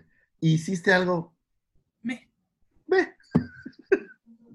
Ahora, Bueno. solo se suma, ojo, solo se suma a una serie de problemas que tiene la película, ¿no? En mi opinión. Claro. Entonces, es, es la culminación obvia de una terrible película en donde galopan en caballos estelares para Oye, ganar dinero, ¿no? Fíjate, Entonces, ah, ah, perdón que los interrumpa, y es que ahorita le pedí a la comandante un favor sotote, y es que quería mostrarles esto. He estado leyendo la novelización, para los que nos están escuchando solamente por eh, la versión podcast, estoy mostrando la novelización de, perdón, el- la versión cómic de, eh, la- de esta Heredero del Imperio. Este cómic apareció, eh, si no me equivoco, por allá del 97, más o menos. Estamos hablando que son 23 años de esta edición. Y entonces estaba, estaba leyéndolo y llego a esta página. No lo van a alcanzar a leer porque las letras son muy pequeñas, pero Casi- llego a esta página. sí. Estamos, estamos hablando de un cómic que apareció en 1997. Y en este cómic viene esta, este texto aquí y dice, los planes de estreno para la segunda trilogía de la Guerra de las Galaxias está programada de la siguiente manera. La primera será en 1999, la segunda en el 2001 y la tercera en el 2003. O sea, ahí hablando de las precuelas, ¿no? De que estaban ya por... Que las fechas, pues bueno, le fallaron un poquito, pero también por la proximidad de esta publicación, pues, pues sí, ya los planes estaban ahí. Lo que me llamó la atención fue lo siguiente. Se me perdió. Sigan platicando, ahorita les muestro. no, bueno, es que ya no podemos destrozar más a Ryan Johnson, güey. Espérate. No, no, Entonces, espérate. este. Y luego, para colmo, ya para colmo, se salvan con estas, este. El halcón milenario sube a los 50 sobrevivientes. Y es así como este final tan furries, güey. Trataron de hacer un final al estilo Imperio Contraataque y la verdad les quedó algo Claro, fue como una copia de eso. como muy, muy chafa, si me lo preguntan, ¿no? O sea, O sea, es que si Luke hubiera tenido otra nave, no hubiera tenido que teletransportarse así con la fuerza y hubiera Claro. llegado en cuerpo a la batalla y, o sea, el problema fue que no tuvo otra nave, que Es no que Luke pudo tenía su X-Wing. Entonces, eh, entonces lo que él hubiera hecho para llegar, hu- hubiéramos tenido una escena épica de Luke levantando el el- X-Wing. No arrancó. Luke levantando el X-Wing con la hubiera música sido de una escena donde te paras y empiezas a... Sí, claro. Pero Ah, no. el, el X-Wing no iba a arrancar, tenía agua al combustible. güey, o sea, Claro. Pero arrancaban con el episodio 9. Ahí, bombéale Sí. tres veces para Bueno, ya encontré este fragmento. Entonces aquí dice, la Guerra de las Galaxias, quizá tendremos que esperar su estreno para el 2019 y 2023. Se los voy a poner aquí de cerquita a ver si lo alcanzan a leer. Creo que no se alcanza a leer. O sea, ahí refiriéndose a las siguientes tres. Sí, se- refiriéndose a las siguientes tres y casi le pegan a la fecha. Una para el 2019 y la siguiente para el 2023. Se estrena el, el Rise of the Skywalker en el 2019 y curiosamente, y esta publicación, es más, ve la publicidad que tiene en la parte de atrás. Es de Kenner todavía, ¿no? Power of the Force. Claro. ¿Qué tal? Una joyita, ¿no? Este, pero bueno, se tenían planes. Aquí Lucas con esta con este fragmento del libro de Dan- Daniel eh, de Pablo Hidalgo en de donde, viene todo. de donde viene todo prácticamente y pues ves luego te muestro esta evidencia en donde pues ya tenían planeada una película. Estamos hablando de que casi 20 años de esta publicación al futuro ya tenían idea de que iban a ir para allá. No sabían cómo, no sabían si sería algo, pero sí tenían como la visión de llegar hasta ese punto. Lo cual es para pensarse, ¿no? Bueno, Lucas no se hizo rico nomás porque sí. Ah, no, pues, un tipazo el buen George. Pero bueno, Pato, si fueras a entrar a un concurso de comida y necesitas escoger a tu compañero de tragazón, ya Lucifago ya, ya, ya entró con ya. ¿A quién te llevas? Yo hace, hace un, leíste un comentario que decía Chuy, yo respaldo a Chubaca. Totalmente. Digo, creo que esos casi dos metros y, y pico necesitas mucha comida para echar a andar ese motor. Mucho metabolismo, sí, sí. Muchísimo. Ok, ok, ok, muy bien. Perfecto, ya tenemos. Ahorita voy contigo, Alejo. Vamos a leer rapidísimo comentarios. Este, porque si no, pues no, ¿verdad? Eh, ¿Dónde está ya? Híjole. Cristian, ok, aquí está. Chiwi Comeport, Johnny, saludos. Pato, Francisco Galera, Miguel González, eh, Alejandro Galera, saludos, Patricio. Pato, te trajiste a la familia completa. A toda la familia. Eso es todo, muchas gracias. Saludos a toda la familia Galera. ¿Todos están en Mérida? Sí, ahorita sí todos están en Mérida. Saludotes hasta nuestra hermosa, los, los hermosos vecinos de la ciudad de Mérida, Yucatán. Yo también soy, soy de Mérida, entonces más todavía. Dante Gutiérrez dice, yo diría que escogería a un Ewok. Sí se ven comelones. Quién sabe cuántos troopers se comieron después que del episodio 6. Eh, eh, Alejandro Galera, durante toda la niñez de Pato vimos las películas infinidad de veces. Afortunadamente no fue Barney. Los envidio tanto. Aquí estén oreando los trapitos del, del buen Pato. ok, dice Lucía Cervera. Hola, Pato. Luis, Luisa Sánchez. Saludos al Pato. Pato, de verdad, trajiste Sí, es toda la familia. toda la barra. Toda la barra está por ahí. El Stormy dice: Me llevo a un Rancor al concurso de comida. Stormy No, no es, vale. una es una buena decisión, pero las reglas eran que eh, tiene que pues, pues, Hablar, comunicar. Exacto, hablar, comunicarse, incluso pues, aparecer ahí en los créditos. O sea, asumo que el Wampa tampoco participa. No, el Wampa, el, No, el, el Wam- el- el Wampa podría participar. Ay, Eh, espera, es que, es que hay una persona dentro del disfraz. O sea, yo quiero nada más las personas que aparecen acreditadas en, los, en, en- en la, en la Ok, película, ok, ¿ok? Pero bueno, vamos a continuar. Eh, dice Alejandra Galó, saludos Pato, Marvin Alvarado. No lo sabemos, pero que Lucas eliminara a Luke, no creo que lo matara tan sin gloria como Johnson. De lo que platicábamos, ¿no? De que Lucas posiblemente hubiera agarrado otro camino. Eh, Alfredo Ferrad, el problema no es que Lucas y Johnson coincidan en el episodio en que iban a matar a Luke, sino la manera tan torpe en que construyeron la relación entre Luke y Rey. Yo no sentí el pase de estafeta. Marvin Alvarado, el youtuber La Sombra del Imperio, hizo una historia del episodio 8 alternativo y la muerte de Luke y fue épica. Hay que ver ese episodio, creo que sí lo escuché acerca de él. Giancarlo, pienso que el sacrificio de Luke no pegó en la gente por el hecho de Simil Futurus, la proyección astral. El hecho de la muerte a distancia en la mente de muchos minimizó el sacrificio. Pero al final fue un sacrificio. Vientos, Giancarlo, muchas gracias. Mike González, en lo personal, llegué a pensar en un enfrentamiento entre Luke y Snoke. Una muerte en batalla hubiera gustado. Alfredo Ferrat, Johnson no entendió nunca la lógica interna, el funcionamiento mítico de la saga.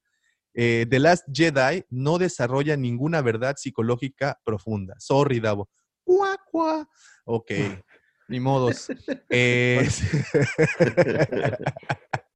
eh, dice el sacri- eh, Giancarlo, el sacrificio a larga distancia no gustó. Yo creo que eh, en él superó que Kylo hubiese matado a Luke con un sablazo. Muchos fans se hubiesen molestado aún más porque cómo Kylo va a poder matarlo. El Stormy, Luke debió haber muerto después de una gran batalla versus Snoke y los caballeros de Ren. Un sacrificio al estilo Gandalf hubiera sido más épico. Hubiera sido muy bueno. You will pass. Y órale. Sí, ándale. Sergio Acosta, el Hobbit, no pensé de la escena de los enanos cantando mientras lavaban los platos. Ok, no es perfecta. Dice, Davo está peleando mejor que Luke y la resistencia. Pues voy- Ángel, voy a enmarcar este comentario. Yanni Capetillo, saludos Pato, Alfredo Ferrat, Johnson hizo copy-paste en la muerte de Luke. Fotograma, fotograma, estamos viendo Escape from LA. Oye, sí es cierto, ¿eh? fíjate que nunca lo había, me había detenido a, a pensar en, ese, eh, en esa película, que, que también qué peliculota, ¿verdad? Eh, dice Alfredo, la escaleta dice que Davo debe defender el episodio 8 y la escaleta manda. Alfredo, gracias por entenderme. Tú sabes que la dinámica de un show, pues bueno,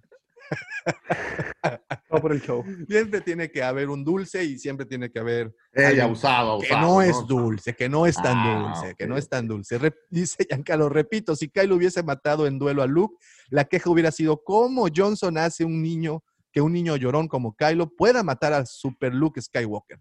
Ryan no conoce Star Wars.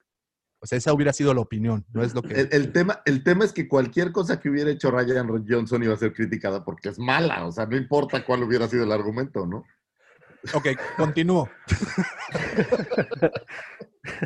Rogelio Cruz, ¿cómo estás, Roger? Roger, Saludos. Roger. Eh, Alejandra Galo, yo me llevo a Pato a los tacos. Ahí está, ya hasta los tacos saliste. Eh, Carlos Toys Collectors, hola, saludos desde Kansas City. Saludos hasta la tierra de los jefes y del No quiero decir que los Raiders le ganaron somehow a Kansas, pero con este comentario tengo que decirlo. Rompequinielas, ¿eh? ¿Qué tal? La semana pasada rompequinielas. también. Churrazo, pero Raiders se escabecharon a los, a los Chiefs y Miami también le pegó este, a domicilio, por cierto. A, a, ¿a quién le pegó Miami? Ya se me olvidó. Mira, no sé, a San Francisco le dio una a San. Francisco. a- y por ¿Verdad, Bomper? ¿eh? Bomper, 43. ¿Me escuchas, ¿eh? Bomper? Bomper le va a San Francisco por si alguien No tenía solo, la duda. no por 7, 43 puntos. ¿Ok? Rompe quinielas. Qué dolor. Ok, eh, Carlos Toy Collector dice, buenos días, Miguel González, la manera de morir de Luke nos muestra cómo Ryan Johnson nos da a entender que tuvo un conocimiento tal de la fuerza que mostró que no fue necesario usar su sable para derrotar al lado oscuro. Mira, Mike, ¿Y qué dice después? que le va a los delfines. No, no, no, que le va a los delfines también. Este, dice Disney Lover, sí. de hecho, sí dice Dante Gutiérrez, ¿qué tal el cuidador del Rancor? Ah, ahí está, ve. Un, un buen, un buen este, socio para el concurso de comida. El, el buen, este, ¿cómo se llama? Malaquilik, ¿no? Malakili. Sí. Malaquilik, ahí está. Eh, di- sí, pues ahí está. El, el Dante dice que va con Malaquilik. Alfredo Ferrat, si Johnson iba a copiar, debió copiar la muerte de Arturo. Carlos Toy Colecto, le dimos chance a los Raiders. Nos llevamos al Super Bowl. Oh, ok, ok, aquí tenemos a, a- a un- alguien que defiende, el buen Carlos Toy Collector. No, no, oye, si yo no digo que lo hayamos hecho bien, fue un churro, pero ganamos. En fin, esos fueron los saludos. Alejo, ¿tú con quién le entras a este concurso? Imagínense, vamos, para los que nos están eh, apenas acompañando, estamos haciendo un concurso de ver quién puede comer más. Entonces puedes elegir, es un concurso de duplas y puedes elegir a un personaje de la saga. Y la única condición es de que este personaje pues, se pueda comunicar y pueda, y pueda platicar ahí y pues no sea, no solo gruña como el Rancor o como incluso este... La bestia de Silo. Así es, así es, así es. Claro. Alejo, ¿a quién? Eh, no, yo me inclino por Dexter. Creo que es un gran personaje. Ahí tiene una buena panza, suficiente como para, para Sí, ganar sí. un concurso y, y a cuatro manos. Me imagino que come unos tacos. Sería muy, un, un muy buen este un muy buen socio, pues sí, imagínate, cuatro manos. Y luego que también es experto en comida, ¿no? Pues tiene su, Claro. atiende, Chef. atiende su restaurante. Esa es una, ese es un, no había pensado, bueno, ya nos había dicho por ahí, creo que Mike fue quien nos aventó el de, el de, el de De Dexter. Dexter. Eh, yo no sé, fíjense que hasta el momento estuve como que buscando personajes eh, quien pudiera pues a darse un buen atracón con comida. En un principio, pues sí, Java es como la respuesta más lógica por el Lógica. tamaño. Pues después también pensé en Chewie, porque pues, Chewie es un monstruo totote, el cual también necesita. eh, entonces, pero bueno, Dexter también es otra muy buena. Así es que vamos hasta el momento. eh, Java, el señor Lucifer ahora entra con Java a este concurso de alimentos. El señor Alejo entra con Dexter y el señor Pato hasta el momento entra con Chewie. Así es que así vamos las cosas, así van las cosas. Y ya por último, nada más el último call, comentario. eh, dice Giancarlo Davo, Mike y yo haremos grupo de defensores de Johnson. Sí, de hecho ahorita lo voy a formar, este, Giancarlo, ya para que ya nos dejen en paz y ya podamos disfrutar esto. No, con pero, esto- pero, eh, Johnson no tiene ningún problema. Lo que es terrible es su trabajo. Él debe ser gran persona. Oye, Johnson no O sea- tiene ningún problema, el que tiene el problema son los que lo siguen, ¿no? E- ese Los que lo defienden. Pero, pero Pero bueno, ok, ok. Y llegando hasta este momento, los quiero dejar con esa sección, la sección favorita de todas las personas a las cuales les gusta darle seguimiento a una agenda. Si usted el día de mañana no tiene de qué platicar, digamos que con Jolis, la de recursos humanos, o con Jorgito, el de las copias, o cuando baje por su tamal con don Ezequiel y le pueda Con dar Doña Estelita ahí en la casa de retiro que te comenté. Doña Ella. Estelita. Le Es- gustan, a ay, no Doña la Estela conozco, le ¿no? gustan. Sí, sí, pero la vas a conocer. Ah, Sí, sí, ya lo sé. algún, algún día. Los dejo con las astroefemérides del señor Lucifer. Muchísimas gracias, señores. Nos vamos con efemérides del 19 al 25 de octubre. Y nos vamos con un 19 de octubre de 1945. Nace el señor John Lithgow. Ustedes lo recordarán, así como que, que- ¿cómo se llama el de los Simpsons? Que dice, me recordarán por programas como, no sé qué. Ken Brockman. Pero bueno, se acordarán por ahí de una película que se llamaba eh, Harry los Henderson, Oh, ok, sí. donde era como pie grande, pues él era el, John Lithgow era el papá de familia, o era el, el antagonista en esta película Oh, de... ¿No es eh, que es el, el papá de los de Third Rock from the Sun? Es el papá de Rock from the Sun. Ok, sí, sí. En esta película de alpinistas de Stallone, no si te acuerdas, Riesgo Sí, Total, me parece que se llamaba, es el villano. Y bueno, para efectos de Star Wars, él hizo la voz de Yoda en la adaptación eh, radiofónica eh, Oh. del Imperio Contraataque y del Regreso del Jedi. Entonces, con, eh, tiene una voz, la verdad me gusta su voz. Entonces, él hizo, a- ¿sabes a quién? Lord Farquaad, ahí en, en Shrek. Oh, ok, ok, ok. Entonces, ah, qué eh, pues es su cumpleaños. Es, es, es un actor súper prolífico, pero no de estos papeles tan, tan emblemáticos como, como muchos otros, pero creo que es bastante bueno. Un 19 de octubre de 1966 nace el señor, oye, este sí es el señor, el dios, la cara, la leyenda, el señor John Favreau.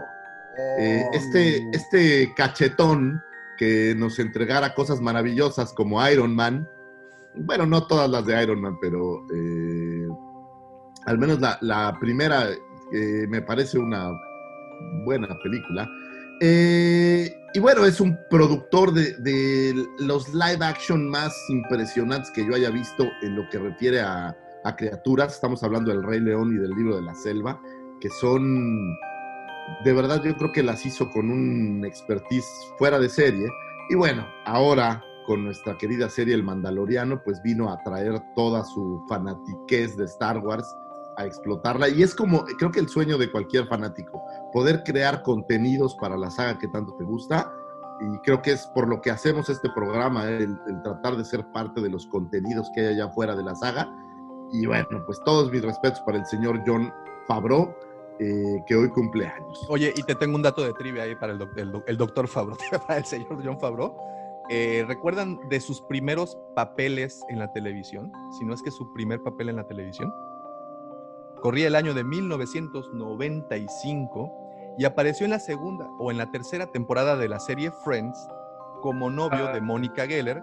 Era un ultramillonario y se mete a pelear porque él quería conquistar al mundo en todas sus facetas, al mundo económico, al mundo y quería también conquistar al mundo atlético metiéndose a peleas extremas como tipo UFC. Entonces es de las primeras veces que lo vemos y bueno, y posteriormente ya lo vi. Bueno, antes había salido una película que se llamaba Swingers con alguien que siempre hace dupla, que es este John, no, Vincent Vaughn, que también es otro actorazo de comedia. No vi esa, esa película, pero bueno. Eh, eh, Pero bueno, es John Favreau, Eso. nuestro querido Happy.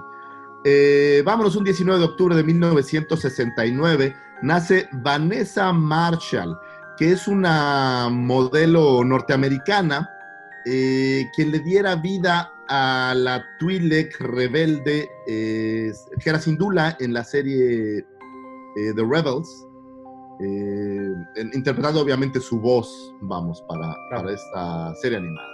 Un 20 de octubre de 1977 nace el señor Sam Witwer, que es eh, la voz en The Force, la voz y la cara, digamos, en The Force Unleashed de nuestro querido Star Killer. Eh, de él toman, digamos, todo el concepto de Star Killer. Y si ves al actor y ves a Star Killer, pues, pues son prácticamente el mismo. Y la voz es, es la de él. Eh, eh, un segundo, ¿mande? Sí, mi amor.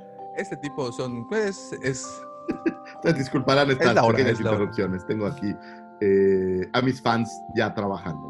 Eh, vamos con un 21 de octubre de 1956.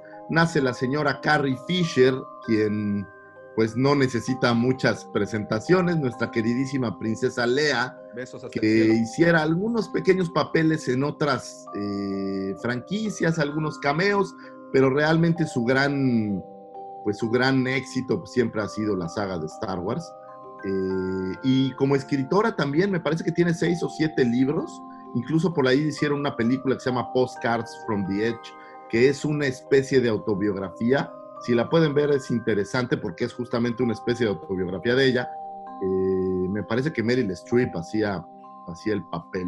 Yo Oye. no sabía que era eh, que tenía tantos libros, por cierto, pero sí tiene ahí varios. Y también hay un documental en, en Netflix que se llama Half a Nice Trip, en donde aparece ella, no recuerdo con qué otro actor, bueno, sabes que sale Harrison Ford también ahí, y bueno, platican una anécdota, eh, que están en Los Ángeles y se van a una fiesta y ella toma LSD y, y bueno, toda una locura. Véanlo porque pues es otra faceta, ¿no? Es, digamos, otra, otra parte que no se es una faceta que no que normalmente no conoces. Como Ella esta tuvo parte de ser sí, escritora sí. que honestamente no lo tenía muy claro. Sí. Eh, pero interesante, te digo, tiene como seis o siete libros, o sea, o bueno, tuvo. Y bueno, y esta, momento. y esta desafortunadamente la faceta, pues en donde ella le, pues, abusó, digámoslo así, de algunas sustancias y del alcohol y de las fiestas y pues bueno.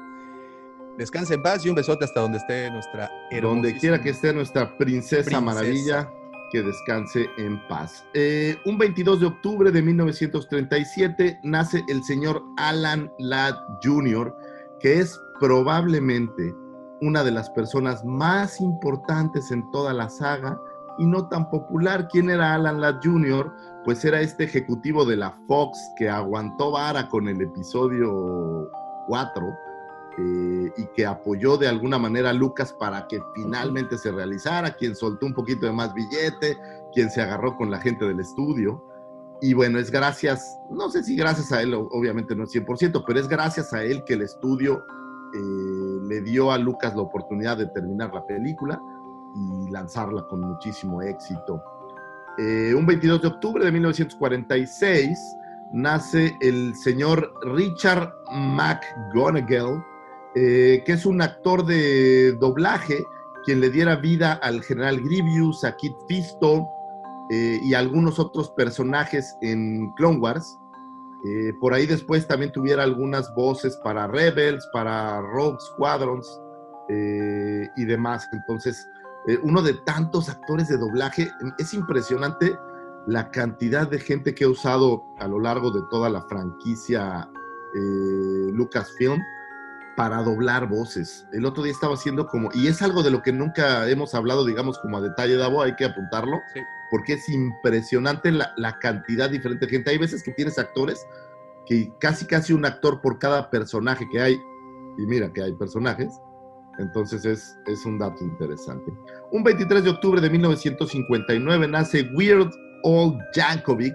Ustedes lo recordarán por hacer estas sátiras eh, musicales o estas canciones eh, que hacían sátira a muchos temas, pero entre ellos tiene eh, dos versiones de Star Wars, una canción muy linda que se llama The Star Wars Cantina y otra que se llama Yoda, que es básicamente habla un poco de la historia de la película, pero en canción y un poco, un poco en broma. Eh, por ahí si tienen oportunidad, hizo una película que se llama Los Telelocos. No tiene desperdicio es una- VHF, ¿no? UH, bueno, UHF en inglés, o UH o VHF, no, no VHF, recuerdo, sí. pero en, en México eran los telelocos y era verdaderamente buena, muy, muy, muy graciosa.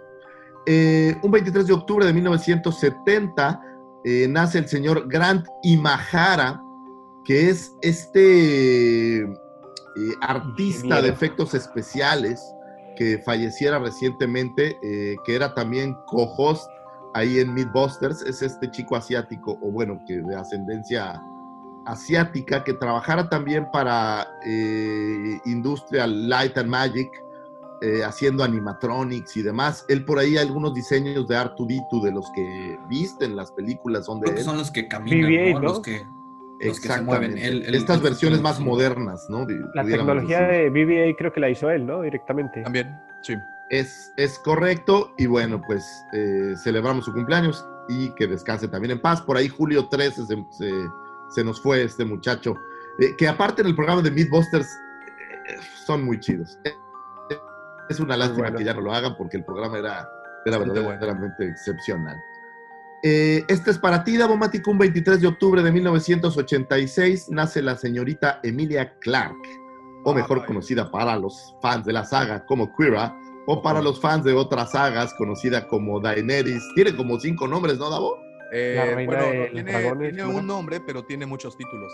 A ver, cuéntame cuáles son sus títulos nobiliarios en Game of Thrones. Daenerys, Targaryen, Stoneborn, de la reina.com, CTM y Ames. No, no, no me los sé todos, pero sí tiene Bueno, muchísimos. la guapísima Emilia Clarke nace, la recordamos muchísimo en su papel de Quira en eh, Han Solo, la película standalone de Han Solo, súper exitosa, dirigida por Ron Howard.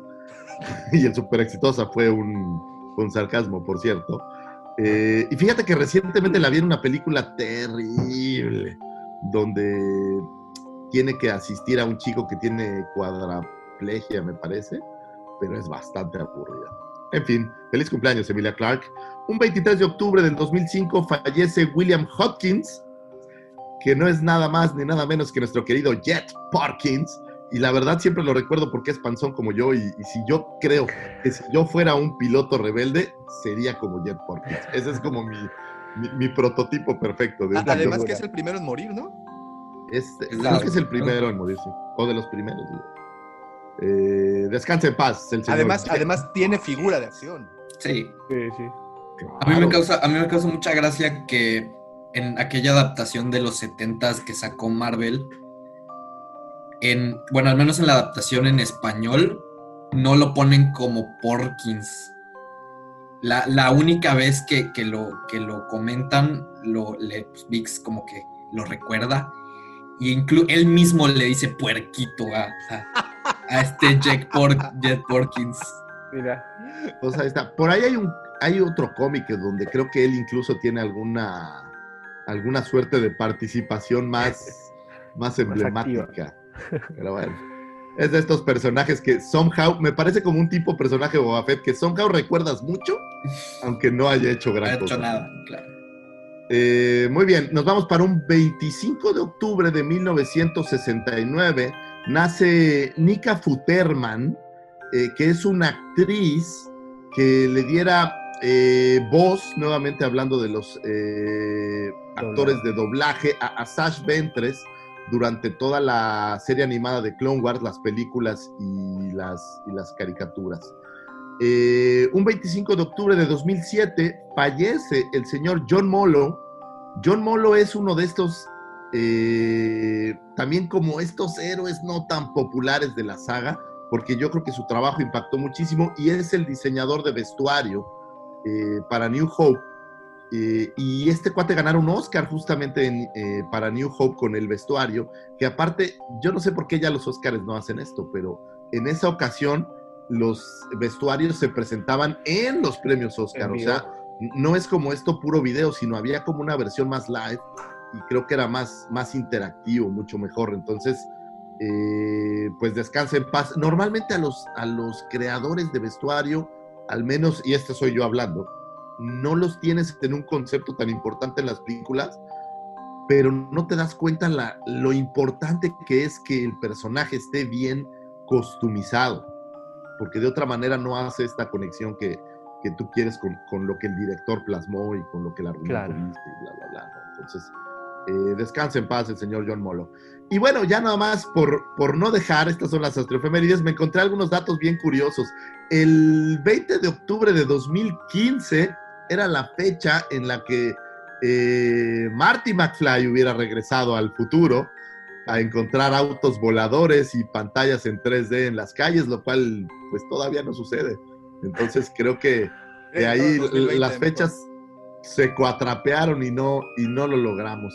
Eh, otro dato curioso, por ahí un 19 de octubre de 1962 nace el señor eh, Auguste Marie eh, Louis Nicolas Lumière, que para todos los que nos gusta el cine, bueno, él y su hermano son Hermano importantísimos, son los creadores del cinematógrafo y es gracias a ellos que podemos ver películas en los formatos eh, de cine que tanto disfrutamos, al menos yo me declaro un, un cinéfilo de locura, así sea que mi mujer me lleva a ver una película ¿De Emilia Clarke? estas, de, de- pues sí, de estas de romance terrible. Romance.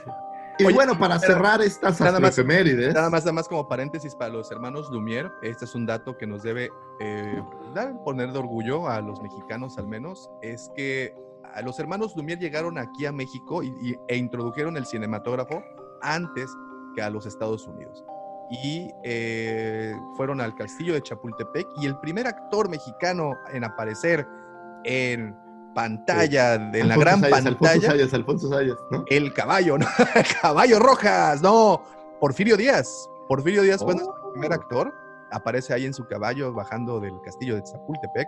Y los hermanos Lumière llegaron primero a México porque en Estados Unidos no los dejaron entrar debido a que Thomas Alva Edison había creado su propia máquina para, para crear cine y pues por esta situación de las patentes y exclusividad. Igual que pinche Hasbro, haz de cuenta, no dejan Igualito. a Bandai y así, la misma cosa, pero bueno, con los hermanos Lumière. Entonces ellos llegaron primero a la, a- a la Ciudad de México. Ya, eso era Buenísimo. brevario. Esos, esos hermanos Lumière son los de los que retratan el viaje a la luna, ¿no? Con, con un cañón que le pegan el ojo. Sí, de hecho, ellos fueron los Ah, bueno, eh, no, ese es, es George Miles, el, el director de, de la del cañón que le queda el ojo aquí, El pero ojo. Ah. los hermanos eh, Lumière fueron los que estuvieron en la producción, bueno, digamos, En la producción, que prestaron todo esto. Y bueno, la última pues, es una efeméride muy, muy triste para todos los que estamos aquí, porque es de estas cosas que, que cuando suceden te llegan, Davomático, porque tú sabes que en la vida tienes estos momentos en donde hay un desazón, en donde todo tu mundo se cae en pedazos y tienes que de las cenizas eh, renacer. Y esto es que un eh, 19 de octubre de 2008 se disuelve, se cancela, se pierde esa gran agrupación mexicana conocida como Jeans, eh, deja de ser una agrupación y, y en los recuerdos de la Cueva del Guampa es un día, una fecha tristísima. Entonces, Saludos eh, pues se los dejo de tarea para todos los que son fans de Jeans. Les mando un gran abrazo. Espero que les hayan gustado las astroefemérides y que tengan material para que esta semana platiquen duro y tendido con Don Ezequiel, el de los tamales. Señor Lucifagor, como todas las semanas, este momento para mí es, es pura melaza para mi cultura, pura, pura, pura azúcar. Yo sé que lo de Jeans te para- pegó, güey. Yo sé. Sí, yo- es pura, puro stevia para, para mi conocimiento, pura miel para mis sentidos. Muchísimas, muchísimas gracias, señor Lucifagor.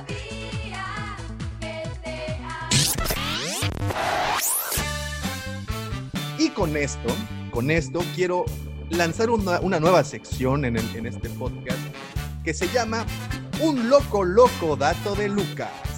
Y es que todas las semanas les voy a traer datos estúpidos si ustedes quieren, pero pero pero vamos a ir conociendo poco a poco a nuestro prócer, al, creador, al mismísimo señor Lucas. Y es que en esta ocasión, eh, pues quiero decirles que el señor Lucas tiene tres hijos.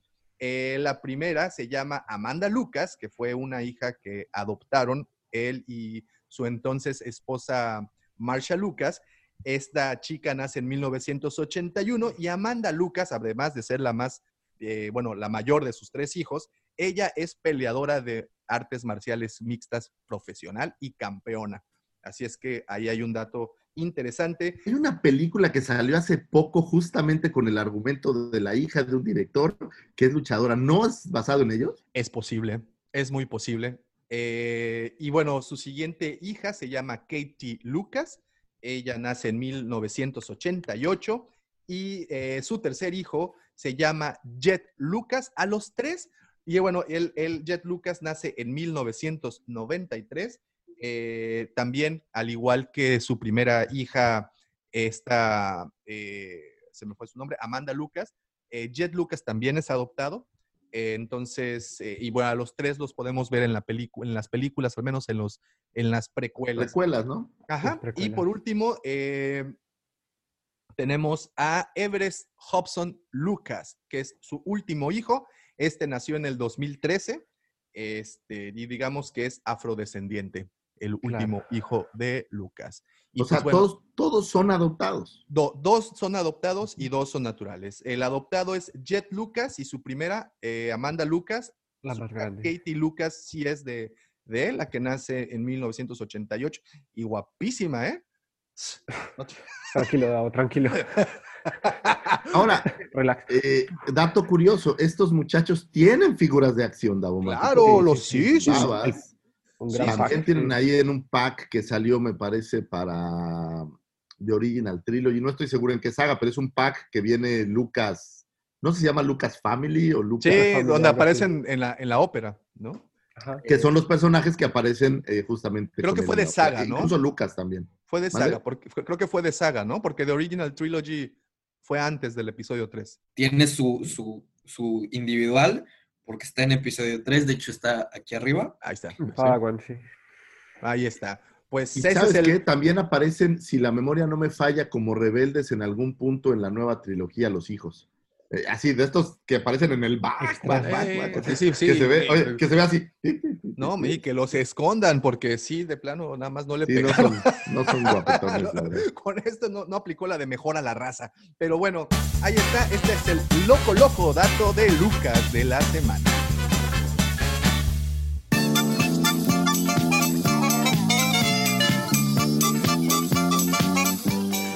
Y con esto, ahora sí iniciamos nuestro episodio de hoy dedicado a los hermanos en la saga. Hermanos famosos, que de hecho ya estuvimos platicando de uno de ellos, que son, pues obviamente, los hermanos Skywalker, Luke y Leia. Y bueno, sabemos que durante todas las nueve películas, incluso en los spin-offs, la parte de la hermandad, Lucas, bueno, o al menos en las historias de Star Wars, está muy asentada.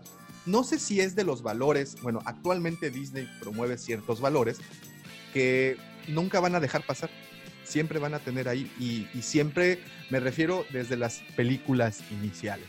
Entonces, tenemos varios ejemplos de hermanos en estas películas. Obviamente el que salta primero pues es Luke y Leia Skywalker, estos hermanos que, como sabemos, eh, nos presentaron ese, pues, pues ese hecho hasta el episodio 6, ¿no? Hasta, hasta el regreso del Jedi fue cuando nos enteramos que Luke y Leia eran hermanos, Claro. ¿no? Entonces, Es correcto, y bueno, pues son los que a- de- alrededor de quien gira nuestra querida saga. nuestra saga completa. Pero ustedes recuerdan a más hermanos de la saga? Yo les traigo Eh, varios ejemplos. A ver ustedes si se No, acuerdan. perdón, pero, pero en el episodio 5 es cuando Vader le dice que también, que, que, que Leia también es su hermana, ¿no? Como que, que- como que se entera No, que hay más, más es- o es hasta el 6, no más. en el episodio 5, el que, el que dice que hay otra, otra esperanza es, es Yoda. Es. Yoda cuando Luke se está yendo a la ciudad de las eso. nubes. Exacto, Oye, Ahí pero- Se lo platica Obi-Wan, ¿no? Sí, tal cual. pero es que, perdón, este comentario me dio pues, feliz. Un saludo al Matas que nos está viendo, por cierto. Dice- Kansas Lover. Después de, fíjate nada más esto, después de tantos años de conocer a Lucifagor, aún no logro entender cómo o por qué su oído puede disfrutar de Iron Maiden y logra también disfrutar de Jeans. Hay que, hay que ser universal, es lo único que te puedo decir. Claro. Saludos, Matas, un abrazo. Y bueno, ok, entonces tenemos a estos hermanitos, los hermanos Lucas, y pues los- las locas, locas aventuras de los hermanos Lucas por el universo, en el cual de se los hermanos de Skywalker, ¿no? perdón, los hermanos de Skywalker, también de los Lucas, todos iban en la misma nave. Alguien, alguien más que recuerde, miren, yo les traigo por el primer ejemplo, por Yo ejemplo- tengo uno muy bueno, güey. a ver, ¿viene? Wichi Warwick, que era hermano de Wicked Warwick. Lo Ah, podías ver, ¿sabes dónde? En, en Caravana del Valor y en Battle la batalla por Endor. ¿no? Y por ahí también en, en la serie animada me parece que también lo podías ver. Y era, era, era, ¿sabes qué? Del pueblo era de los mamadillos, de los que sí daban batalla. ¿Sí? ¿Se ponía al tiro? Sí, Ok, sí, sí, yo sí, te sí, tengo dicen otro. que era de los mejores guerreros junto con Palpo. Yo te tengo esta. Sabine y Tristán Wren. Claro. Pues, ¿Recuerdan el así. episodio donde lo, con- los conocimos? No, a él, Claro, a él claro, lo, matan en algún punto. No, no. No, creo que No, no. No, No, no lo matan. no. No, no. no lo matan. Sobrevive toda la. la Mira, o aquí, sea, bueno, todavía, ¿no? A lo mejor ahora va a salir en el Mandaloriano y Aquí eh, Marvin, na- Marvin nos pasa un, un buen ejemplo. Es el So Guerrera y su hermana, Ah, sí. Este, que estos aparecen, si no me equivoco, en Clone Wars, ¿no? En Clone Wars, sí. Cuando entrenan con, con Anakin y Rex. Stila Guerrera se llama. So Ahora- Guerrera y Stila Guerrera. sin ganas de salirme del canon, pero creo que son tan dignos de decir como Luke y Leia. Tenemos a Jania y a Jason solo. Digo, los banearon ahora del, del canon, pero las aventuras de estos mellizos son súper También Anakin fregonas. solo, ¿no? Ah, bueno, también solo. estaba el, el- el otro hermano. Eh, una lástima que los hayan desaparecido como Amada Jade, pero bueno, pues, Mm. pues son los A ver, dictados del canon. Revan tenía un hermano, ¿no? Eh, no, No, era este Nicolas Cage. No, hermano, perdón, perdón, perdón. no. Eh, En la, en la historia de, de Old Republic, hay dos hermanos, uno que, que es del Claro. lado oscuro y otro del lado blanco. No me acuerdo de sus nombres. Nunca supe sus nombres. No, no. No, no, no recuerdo de los nombres. Pero bueno, otros que de verdad, estos sí me gustaron mucho y los conocimos en Clone Wars fue Savage Opress y Darth Maul. Darth Maul. ¿No? Claro, pero ¿Qué hubiera sido de. Savage Opress de lograr avanzar más con sus entrenamientos? ¿Crees que hubiera separado en algún, o sea, hubiera superado en algún punto a Maul? No, no creo. Pero acuérdate que Maul se vuelve cada vez más perro conforme va pasando el tiempo, ¿no? O sea, Claro, tiene más Eh, odio. en estos tiempos donde interactúa con Savage, yo no creo que estuvieran tan, tan, tan dispares en lo que a poder se refiere. Yo creo que, que a Maul lo vemos todavía evolucionar un poco más hacia Rebels, creo yo. O sea, en Rebels tenemos lo mejor de Maul. Pues eh, a mí me gusta como esta versión más sabia, más Mm. canijo, más, o sea, un, un tipo que, que ha vivido todavía astuto. mucho más cosas. ¿no? Entonces, eh, creo yo que, por ejemplo, a, a Maul lo vemos todavía evolucionar incluso en, en el final de Clone Wars, eh, con toda esta última temporada, que, que, pues todo esto le va, le va a dar como, como más fuerza, pero cuando están con Savage, a mí me parece que no están tan dispares, ¿no? Savage es, no, solo es bueno, sino está también súper fuerte. y- ¿Por qué uno es amarillo y yo- otro rojo? Eso es lo que yo te preguntaría. El tema es que no son hermanos de sangre, creo yo. No, no son hermanos, son No. datomirianos. Son, son, Claro. son este tipo de hermandades que, que, que- Claro, pero claro. En, en el, en el canon, por alguna razón, sí los colocan como hermanos de sangre. Aunque no entiendo cómo podrían hacerlo cuando en Dark Plagueis nos dan a entender que la mamá de Maul, pues solo tuvo a, a Maul. Solo tuvo a le, él. le regala, se lo regala a Palpatine, prácticamente. Claro. Entonces, Y ahí, y ahí mismo en, en- en Clone Wars, eh, Maul le dice a, a Savage que, que solo pueden haber dos, un, un aprendiz y un maestro, ¿no? Y, y obviamente él pasa a ser el maestro de, de Savage, de Savage. ¿no? Sí, yo creo que sí hubiera llegado a ser un buen guerrero. Ahora, Savage, y la ¿eh? teoría es que eventualmente hubiera matado Savage a Maul, digo. sí, Esa sí, sería lo ideal. Claro. el, el ritmo regular, lo que- la vida de un Sith, digamos. ¿Sí? Ok, ¿qué tal esta? Sí, Satín y Bo Katan. Satín, la, le- leí, Satín. esto se va a oír muy feo, pero sí le hizo un hijo Obi-Wan, ¿o no? El sobrino. Solo- solo ese es- supuesto Son que- rumores, son rumores. Se parece mucho el chamaquito ese, ¿no? Y, y- y- Sí, y el el sobrino. Sí, como, Ah, no, no, la- no, no como le el decían padre los, Amaro. los- ajá, es, es lo que te iba a decir, no los padrecitos así de las iglesias de los pueblos. dicen, Miren, mi sobrino Oiga, llegó ¿cómo se apenas. el sobrino usted, padre? acaba de nacer mi sobrino, miren. Y su hermano. Lo malo es cuando tienen 12 o 13 sobrinos. Son Ah, no, pues es que son tíos, pues es que son los tíos del pueblo, Lucifer. Es que así, así es. Satín y, y, Bo, y Bo Catán, ¿qué tal? Eh, Digo, me parece que, que Satín se nos va pronto. Hubiera sido, creo que, algo más emblemático verla. Y Boca Tan, bueno, pues al final del día creo que tiene un, un buen, Desarrollo. no sé si decirlo, desempeño. O sea, el, el personaje creo que se, sale, me gusta pues en Clone Wars, me, me gusta ese personaje. eh, y bueno, Sí, y se bueno. tiene ahí el rumor, ¿no? De, de que Bo Catán tendrá su, su serie, su spin-off Su su spin-off. spin-off, perdón. Con tampoco Con sería extraño que lo viéramos en el Mandaloriano en algún punto, ¿no? Pues También. no, digo, ya vimos el sable, el sable negro, ¿no? Entonces ya estamos así como que unificando todo este. La, la conexión es, muy cercana, creo yo. ¿no? Oye, fíjate, aquí tengo. Esta es una teoría. Eh, de hecho, eh, no sé para qué libro, no sé si fue precisamente para la novelización del episodio 5 que tú leíste, en donde menciona, o fue para el primero, no recuerdo, donde menciona eh, que Owen Lars y Obi-Wan Ah, eran no, el del regreso del Jedi. Era el regreso del Jedi, ¿verdad? Sí. Donde Owen Lars y eh, Obi-Wan eran hermanitos. Es que Obi-Wan tiene una, una visión eh, de Owen como si fuera su hermano, ¿no? Pero al final me parece que, que la idea existía, sin embargo, en- eh, le cortaron esta idea ya a la hora de sacar la, la película. Pero en la novelización existe el, el evento de esta visión, pues.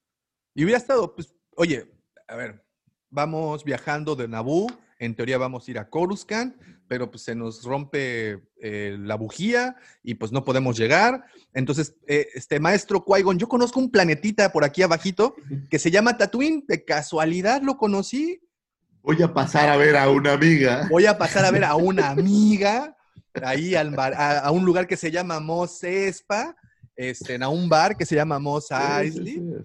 ¿no? O sea, eh, sí, o sea Sí, como no, que sí hay muchos elementos que sí te podrían llevar a pensar que tenía un hermano ahí refugiado, ¿no?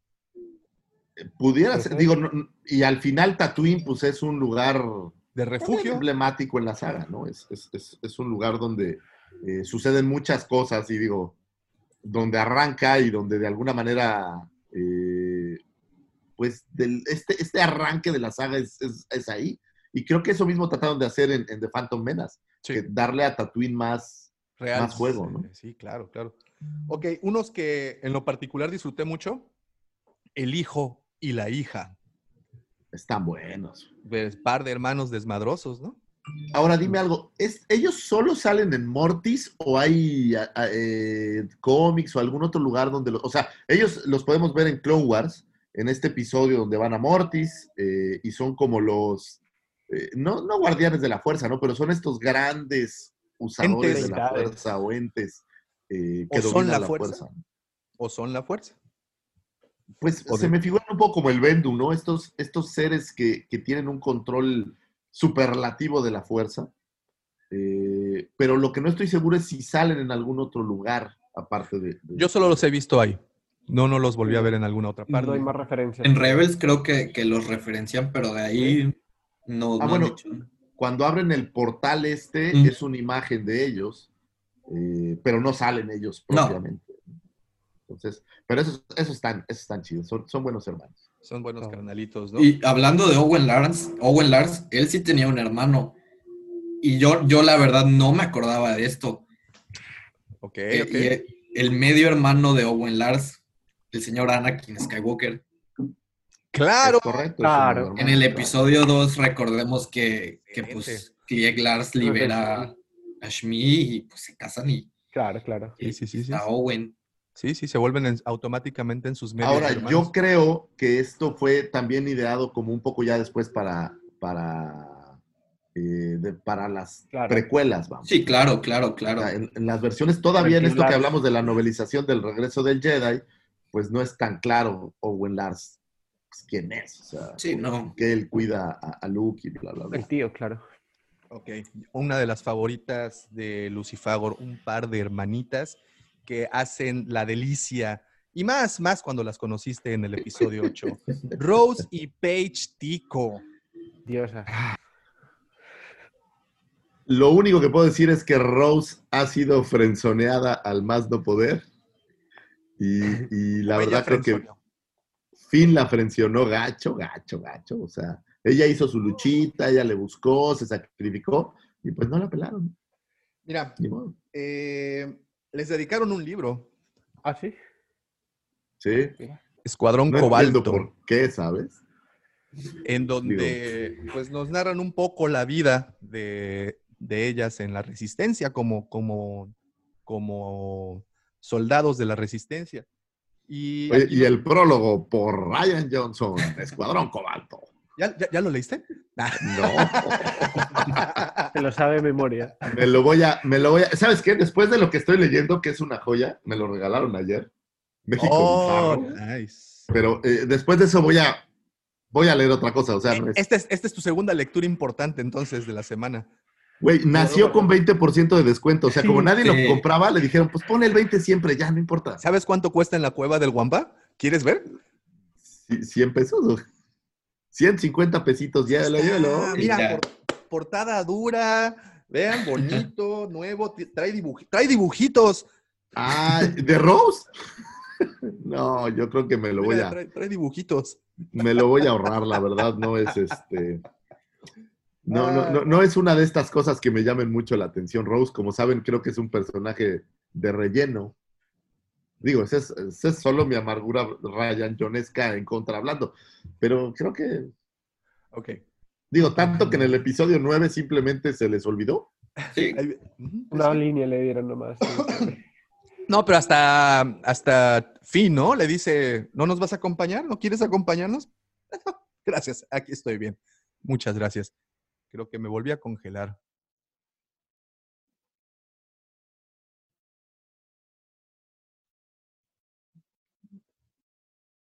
Quedé congelado.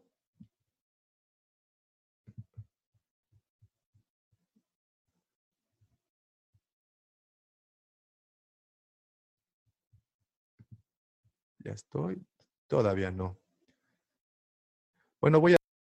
Mucho marketing, mucha, mucho, muchos productos, ¿no? Por lo que estamos muy cerca a Estados Unidos y- y también es mucha pasión el tema de las películas. Cuando salieron las precuelas, había mucha mercancía, había mucha publicidad por todo lado.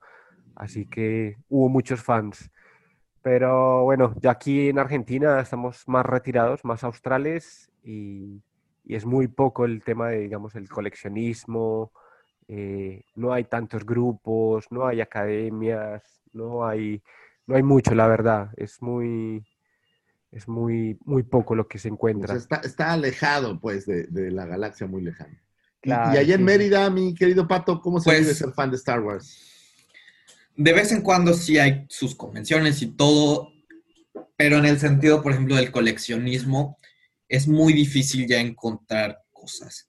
Si yo voy ahorita a un Walmart, te puedo asegurar que dos, tres cosas y son de Lego. No Sí. mayormente son Avengers o cosas, cosas así, ¿no? Creo que, creo que el fandom aquí sí es, sí ya está establecido, ya tenemos la 501 aquí y todo eso, pero en el sentido del coleccionismo no, ya no, no encontramos cosas. Oye, y es curioso porque los amigos Galas, les mando un gran abrazo, andan allá y ellos tienen buen, Sí. buen surtido, pero creo que esos son como errantes, ¿no? Andan por todos lados. Sí, no, no. Oye, Davo, este, es que tuve que hacer una pregunta express porque Sí, te fuiste. Sí, sí, sí, es Improvisando, que improvisando. se pusieron a ver Netflix en la- ayer. ayer. Está bien, y regresamos a lo que No, estábamos. pero qué ¿En qué bueno, pero qué, qué bueno, qué bueno que, que- que les, que sí les preguntas, porque bueno, parte de, de la dinámica de estos episodios es precisamente conocer a todos los integrantes de la Legión. Eh, en esta ocasión, pues tuvimos a un invitado internacional, Alejo, que, que estamos desde Argentina, aunque él es de Colombia, y tenemos también de, la hermana República de Yucatán, tenemos al buen Pato Galera. Eh, mi- ambos miembros activos de la Legión. Y la prueba está aquí en el chat de, en el super chat que tenemos ahorita aquí en, en YouTube. Este, que pues se la han pasado saludándolos. Pato trajo porra. Entonces, Toda la eso es- fanaticada. Eso, eso- Oye, eso y está fíjate que- increíble. Me quedé pensando ahorita de Argentina. Normalmente cuando viajo, me gusta viajar, siempre busco tiendas relacionadas a o eventos o cosas. Y curiosamente Argentina y, y Brasil son dos lugares donde no encontré una sola tienda que visitar. Digo, esto específicamente Buenos Aires y Río, pero no encontré una sola tienda que vendiera algo. Digo, a lo mejor las hay, pero yo no las pude encontrar vía internet.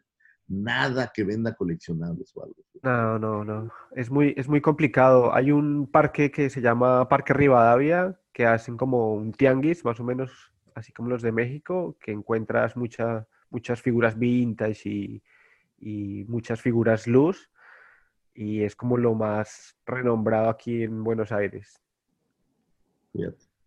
Porque en, en Mérida, pues, eh, al menos estás en México, que sí llega, si Sí. pides vía internet, pero allá mandar desde aquí ha sido también complicado, ¿no, Davo? ¿A, a dónde? ¿A, Mérida? Argentina o. Brasil. No, Mérida está rápido. No, Argentina o Sí. Brasil. Sí, eh, desafortunadamente, eh, muchos países eh, en el sur, al igual que México, eh, tenemos como reglas muy raras respecto a la importación de figuras plásticas con forma humanoide, porque la ley eso es lo que dice y, y se eleva muchísimo. O sea, ni si, eh, el envío no es caro, lo caro es el trámite de la aduana, todo esa, impuesto los impuestos y todo eso es, es, es, es rarísimo que, perdón, es, es muy difícil, ¿no? Y tienes una figura, no lo sé, de 200 pesos mexicanos y esta se convierte en una figura de 800 pesos por todo lo que hay que pagar. Entonces, esa es la parte. No es imposible, se pueden enviar cosas, pero pues se, se termina aumentando muchísimo el, el- precio en el, en el envío. Sumado, Entonces, sumado a eso, el tiempo de espera en que se, en que se habilite. oye, Alejo, y una pregunta. Y, y- y bueno, ¿desde hace cuánto estás en Argentina? Eh, hace ocho años, hace Ocho un años. montón. Y, y bueno, en, en- en tu natal Colombia, ¿qué tal era la, la situación del coleccionismo y las tiendas de venta de, de figuras de acción?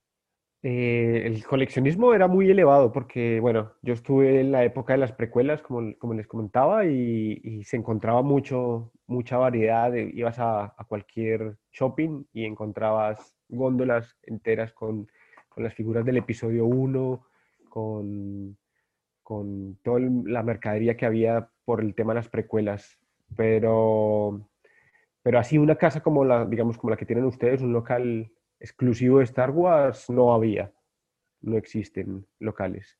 Siento, no, sé, a lo mejor es mi percepción nada más, pero siento que com- Colombia comercialmente es más eh, similar a, en- a- a México, ¿no? En cuestión de Claro, claro. y en cuestión de centros comerciales y todo este tipo de cosas, ¿no? Exactamente. Sí, sí, sí. A- a- Entonces, además de que tienen Panamá a, a la mano y creo que Panamá es un lugar que, pues, la exportación, importación facilita mucho todo, ¿no? Sí, no, directamente me desde, Estados Unidos. Sí, sí, sí. Dale, dale. Adelante, adelante. Luis. No, directamente desde Estados Unidos traen, traen todas las cosas.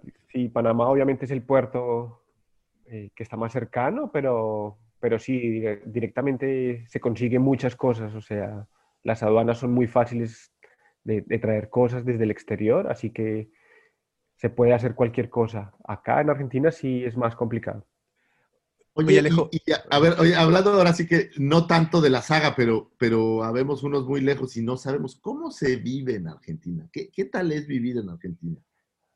Porque eh, yo, yo fui y me la pasé muy bien, pero yo era turista. Entonces, ya en el día a día, ¿qué, qué tal es vivir ahí? Y la cultura es muy linda, la gente es muy amable, es muy tranquilo, se vive muy bien, es una vida próspera. Sí, sí, sí. No, me gusta. eh, O sea, de verdad, de los lugares donde mejor he comido, así lo creo, Argentina. Bueno, entre- Claro. bueno, soy, soy tragón, ¿no? Pero, pero está, está en mi top five de lugares donde pff, comí delicioso. Alejo, ¿y qué, Sí, qué- qué- qué te lleva a vivir a Argentina? ¿Qué te lleva a dejar Colombia para irte a Argentina? Conocí una, una chica Ah, claro. ah, por internet, no, pues ya ¿viste estuvo. cómo son? No, no expliques A ver, más, a ver, ya, a ver. ya. En internet, o sea, es, Claro, es- Por es Facebook, digital. por Facebook, sí. Oh, wow. Empezamos a hablar por Facebook hace ocho años eh, en un grupo de Pink Floyd, somos aficionados a Pink Floyd. Oh, Bien. Así que muy bien, ¿eh? Muy ahí, bien. ahí nos conocimos y bueno, me, me aventuré a, a venirme hasta acá y, y bueno, acá estoy. Tengo una nena de Excelente. cinco años, Oh, felicidades. fruto de la pasión Ah, y Fruto de Facebook. no, fruto del Facebook. Y, y aquí estamos. Excelente. Sí, Hoy no, pues sí, cuando dijo, no, pues una chica, no, ya ni me expliques. Ya, entiendo, nos quedó muy claro cómo Nos- funciona. eso es así, es, es una carta que mata cualquier pretexto. Oye, pero es como cual. un salto de fe, ¿no? O sea, sí, la Sí. conoces y todo, pero nunca la has visto y pum, cáele a visitarla. Claro, claro.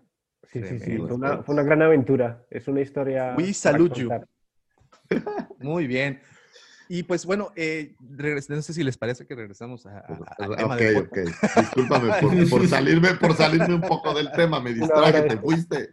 Lo siento, es que te digo que prendieron eh, Netflix y pues esto valió madres. Este, tenemos, oigan, otros hermanos que ca- acabamos de conocer en el Mandalorian fue a, a Shi y a Kin. Estos dos hermanos Twi'leks, como pudimos ver, eh, la hermana que va a rescatar a su hermano ahí a... Y me quedé, de verdad me quedé con ganas de ver más de esta historia. El, el cuate Queen o Kin, que se escribe Q-I-N, como que tenía ahí algo, ¿no? O sea, como que podían sacarle un poquito más de hilo a Pero esto. son de estos personajes que pueden regresar en algún punto, ¿no? No. Como hacer, o murieron. No, no, no, los dejaron No, murieron. encerrados.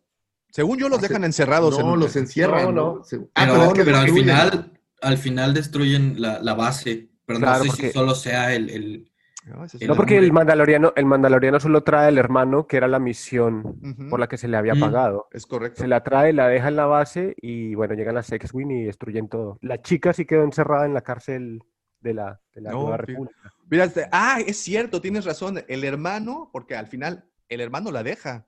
Maldito traicionero. Claro. Sí, es cierto, tienes razón. Y a la hermana es a la que encierran con al- al- los otros Ahora, cazarrecompensas. siempre pudo haber escapado somehow, ¿no? Ya ves que aquí Pues eso si no es tan salió de. Sarlacc, de que no iba a digerir por más de mil años, pues bueno, no podemos imaginarlo. Ok. Ahora, eh, ¿sabes quiénes también no podemos perder de vista que los clones de alguna manera se llaman hermanos? ¿no? justo eso iba a decir. Sí, claro, vienen del mismo, del mismo padre hasta cierto punto. Ya no oye, sé. a- De- de así es señora el mejor de los apodos, el mil hijos. Ahí viene el mil Sí, hijos. No, ese- ese ¿Conoces a alguien así, Lucifagor, en la vida real? Yo sí conozco un par. Mil no, pero sí de 20, 25. Eh, Así vamos a ver. ¿Qué onda, mi temuara? Sí. Hasta conozco algunos que tienen algunos hijos no reconocidos, Eh, pero no, no, no, no, no, no lo voy a decir aquí. Ay. Sal- Saludos y abrazos.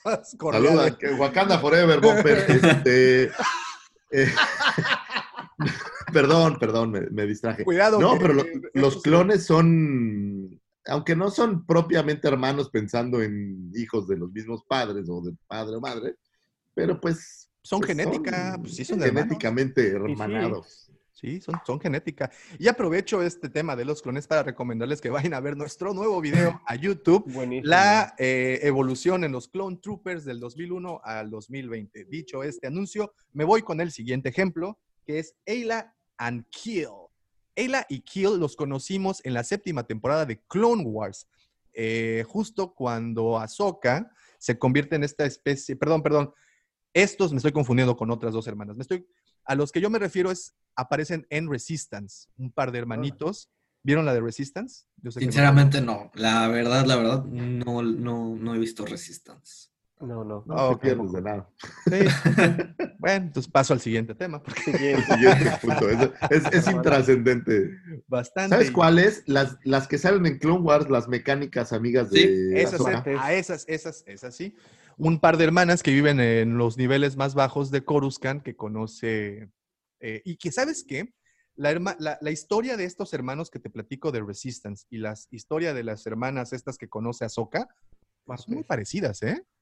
Son básicamente hermanos que tienen que ver por ellos mismos porque pues quedan huérfanos de pequeño y se Y van ¿Sabes a- qué es muy curioso? Yo cuando empecé a ver Clone Wars, en el libro de Ahsoka hay un par de hermanas con esta misma idea y por un breve instante, como la canción, este, pensé que hacían referencia a la misma. Después ya empecé a ver como diferencias, pero la- es más, hasta cómo las conoce y todo esto es, es muy Muy similar. parecido.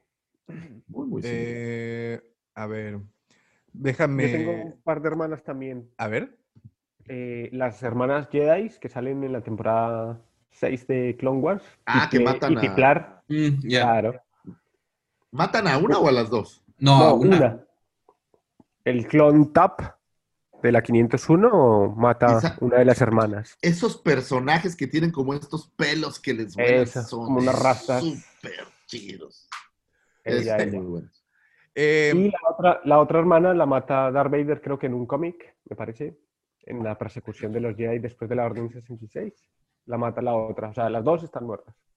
Ahora, hay, hay unos que no son hermanos, pero a mí donde me digas, yo aseguraría que lo son, es Yoda y güey. Tienen que ser relacionados de alguna manera. No hay forma de que no lo sean. Y tienen a su hermanito bebé también.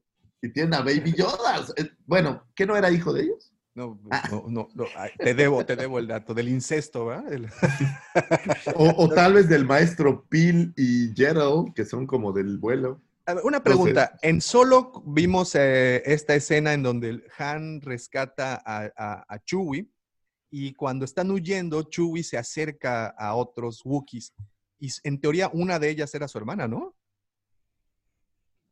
Pues Son- debe Pues, tener hermanas. Estos- esas, esas, las camadas del- de, los mamíferos, pues son abundantes. Entonces no sé por qué no. No sé por qué no nos han mostrado. Digo, si ya nos mostraron a su abuelo, a su esposa y a su hijo, ¿por qué no nos muestran un hermano? De una forma. ¿Sabes quién pudo haber dirigido el Holiday Special? Ryan Johnson. Oye, yo tengo unos hermanos también. Los hermanos de Lucas. ¿Tú sabías que tiene tres hermanitas? Y él es un, un hijo varón. George Lucas, ¿te refieres? A George Lucas, sí. George Lucas tiene su hermana mayor, se llama Wendy Lucas. La de en medio se llama Caitlin Lucas. Y Ann Lucas, la más pequeña. Y ahí está George Lucas. Y curiosamente, en la base de datos de- donde obtuve los nombres, aparece la fotografía de su hermana Caitlin Lucas. Y no sé por qué razón, no sé si porque les hacía falta imágenes en su banco de datos, no me preguntes. La fotografía que aparece es con Caitlin Kennedy. Entonces, Mira. sí, está muy chistoso eso. Les estaba comentando, Lucy Fagor, que eh, en, las- en el banco de datos donde agarré estas, los nombres de, de las hermanas de Lucas, aparecen pues tres fotografías. La primera de Wendy Lucas, que es, se ve que es la mayor, eh, Ann Lucas, y la última, Caitlin Lucas. Curiosamente, la fotografía que escogieron en esta base de datos es la de Caitlin Kennedy.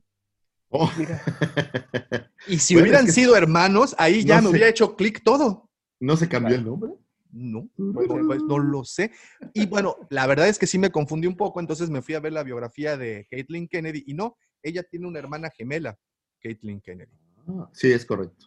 Una, hermana, una melliza, no gemela. ¿Sabes dónde la puedes ver? En esta famosa foto que dice The Force is a Girl o The Force Y is a aparecen Woman, ellas algo así. dos, ¿no? Aparecen las dos. Oye, ¿sabes qué otros hermanos también nos estábamos perdiendo de vista más por el mote que porque realmente lo sean? Pues los inquisidores. Claro, los eh, hermanos, Que eran, ¿cuántos eran en total? ¿Nueve? nueve, nueve, nueve. Entonces todos los inquisidores se hacen llamar hermanos. hermano. O Y otras, entonces, si a esas vamos, pues tenemos entonces a las hermanas de la noche. Las hermanas de la También. noche también. Sí, sí, sí. Esos personajes me gustaría verlos en live action, ¿eh? Son, son personajes. ¿Sabes a quién? A mí, a, a Savage y a Darth Maul de regreso me gustaría muchísimo. Son Los estos hermanos personajes que, que- que me faltó más carnita, creo yo. Bueno. Es cierto. Oye, vamos a leer rápido comentarios porque ya Dale, se dale. acerca, estamos en la recta final de este episodio y no quiero que se me olviden. Eh, dice Alfredo Ferrat, Iron Maiden con el oído y jeans con los ojos. Sabiduría pura, ¿ves? Pura, Alfredo. A ver, se los voy a explicar de una vez para que no queden dudas. Cuando yo me mudé a vivir fuera de casa de mis padres, me mudé con el señor Puis, le mando un abrazo a Puis, de quien hablamos normalmente, es uno de mis mejores amigos, junto con Arturo. Daumático no porque me cae gordo, pero, pero ellos. Y entonces vivíamos juntos y no teníamos cablevisión, al menos no en la habitación en la que yo dormía. Cuando yo despertaba todas las mañanas a las 6 de la mañana, prendía la tele y todos los días religiosamente había un video de jeans. Eh, y estas cosas te hacen surco. Entonces todas las mañanas me despertaba viendo a jeans. Entonces de ahí nace un gusto culposo. Bueno, no tan culposo, la verdad no me da pena. No, no, no, están, están, están Y ahora, oye, ahora que las vi en este tour que hacen todos los de pop, uf, Ufa. están guapas. Eh, ¿cómo no? No, se pierde, la realidad no se Entonces, de pierde. ahí viene, es correcto. Dice Marvin Alvarado, So Guerrera tenía una hermana en Clone Wars y fue muerta por los separatistas. Ok, ya platicamos un poquito de eso. Sergio Acosta, Satín y Bo Katan. También Mol y Savage Opress. Dice Marvin Alvarado, también Obi-Wan, Satín y su hermana Bo Katan. May González, más reciente las hermanas a las que ayuda Ahsoka en Clone Wars. Bueno, que de esas platicamos. Eh, dice Diego Argüelles, Trace y Rafa en Clone Wars. ¿Los recuerdan? Sí, son las que ayuda a Soca, ¿no? Ujú. Son ellas mismas. Sí. Ah, claro. Dice Luis Rico, no olviden a las hermanas Tico, no, no, no, ya no tienen la culpa. Tratamos, pero no podemos. Hasta, hasta el libro le saqué. Eh, sí, si no lo vieron, aquí se lo regreso. Aquí está. 150 pesitos en la cueva. Ok. Como acabo de Como mostrar el. Condorito, güey. Eh, eh, Héctor Bishop, ¿cómo estás, Héctor? Un saludote. El Stormy, ya tengo otro gallo que me acompañaría en el concurso. El Gorax, que sale en la caravana del valor, interpretado por John Berg. Ahí está, les recuerdo la pregunta. Así es, les recuerdo la pregunta. Estamos en un concurso de comida, de a ver quién come más. Pueden agarrar un compañero de la saga. ¿A quién elegirían? El señor Pato eligió a Chewie, el señor Alejo eligió a Dexter y el señor Lucifagor a Java. Así es que aprovechen ahorita todavía que tenemos unos minutitos más. Eh, dice Sergio Acosta, cuando le sueltan a Luke la existencia de su hermana, Obi-Wan especifica que la dejaron con su hermano Owen.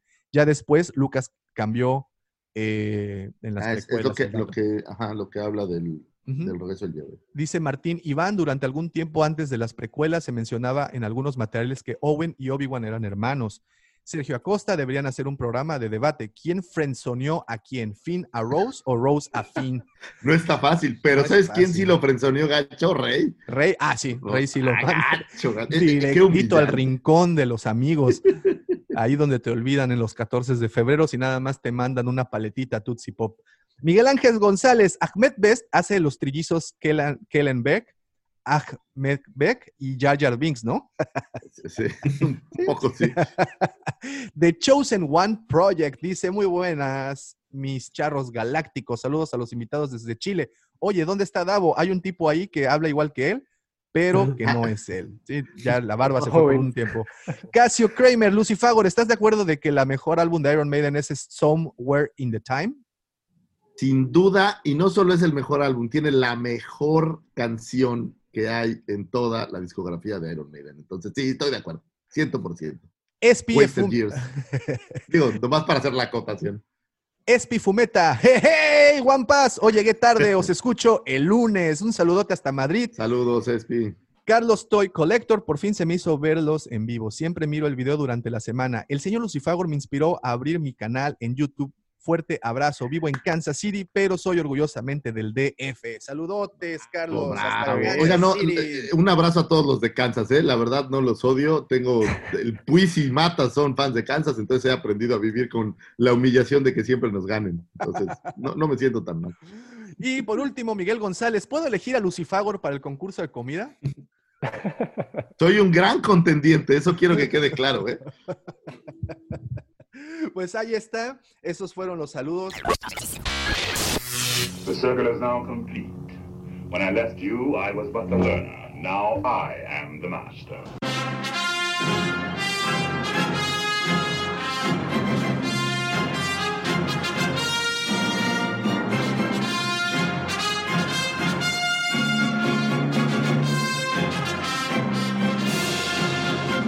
Eh, y ahora sí, listo, con esto, pues me gustaría muchísimo, una, agradecerles a todos ustedes que estuvieron desde temprano conectados y acompañándonos comentando. Dos, a nuestros invitadazos de lujo. Alejo, un abrazo y saludo hasta, hasta Argentina. Pato, un abrazote, muchísimas gracias por Gracias, estar con nosotros desde, desde Mérida. Y obviamente muchísimas gracias a todos los que estuvieron conectados desde muy tempranito, al buen, al buen Mike, hasta estamos a Sergio, tenemos también al buen Stormy, muchas gracias, pronto haremos otra colaboración. También tenemos a Marvin, tenemos a Checo, tenemos a Alfredo, a Febrero Febrero, Espifumeta, todos muchísimas, muchísimas gracias por estar conectados. Muchas gracias a ustedes si le pusieron play o descargaron este episodio, pero a quien de verdad quiero agradecer es a este señor, que sin él esto, al igual que Lucas, nada de eso se hubiera creado. El segundo sol de Tatooine, el que le pone chinita la piel a las Twi'leks, el señor arroba Lucifago. Muchísimas gracias, gracias a nuestros invitadazos. Este, este show no existiría ni podría funcionar sin ustedes, muchachos. Y la verdad es que tenerlos aquí platicándonos cosas de ustedes, sus gustos, obviamente escucharlos en, en el grupo o ver todos sus comentarios en redes y en todos lados, pues son honestamente la razón de ser de este show. Y no tengo más que palabras de agradecimiento por ustedes, por levantarse temprano, por venir a escuchar nuestras amarguras y, felicidades. Muchísimas gracias. Gracias a todos los compañeros podcasteros que hacen que los podcasts funcionen en este mundo. Gracias a los creadores de la saga, gracias a mi esposa que me da permiso de hacer esto. Y gracias a todos ustedes que están por ahí escuchándonos. Alto, alto, alto, alto. El señor Arturo Magaña se encuentra conectado también. Un saludote. Ah, un abrazo al señor Arturo Magaña, conocido como el Guampa Mayor. Ahí está. Eh, fue el último comentario. Fue el último comentario que llegó. a mi querido padre. Y bueno, sin duda alguna, gracias a todos los que nos escuchan. Pero este programa no podría ser posible, no podría llegar hasta sus closets, sus baños, sus escritorios godines o donde sea que nos escuchen sin la mente siniestra, el ya popularizado, siempre imitado, nunca igualado, sí del amor. Al Oriano del corazón, Justin Bieber de la 139, Cheyenne de la Riviera Maya, Tosken Rider de Playa Mamitas, o el Guampa acosador de eh, la casa de retiro de las Carmelitas, así se llama la casa de retiro ahí en Llámame, llámame, llámame el solsticio de invierno, por favor. El solsticio de invierno. aquel que eh, doña Carmen eh, siguiera nombrando, tú sigues siendo aquel, y que hiciera eh, rodar cabezas en TikTok por no hacerle tanto caso. El señor arroba Davomático. Gracias por existir, Muchas, Davomático. muchas, muchas gracias, de verdad, muchísimas gracias, Alejo, muchas gracias, Pato, muchas Gracias, gracias, gracias. a, todos, Ustedes, a la- a la Legión, muchas gracias. Eh, Tenemos también aquí al señor Rob Di Razo, que llegó un poquito tarde, pero aquí está también. Rob, a ver qué día te vas a levantar a las seis y nos vas a acompañar con un videíto. Muchas, muchas gracias a todos ustedes, pero no se olviden, Que la fuerza los acompañe, señores. Hasta pronto. muchas gracias, nos escuchamos, vemos la siguiente semana. Bueno, no es cierto, Bye, porque nos vemos bye, durante toda la semana en los videos. Hasta luego, chicos, muchas gracias, saludos a todos.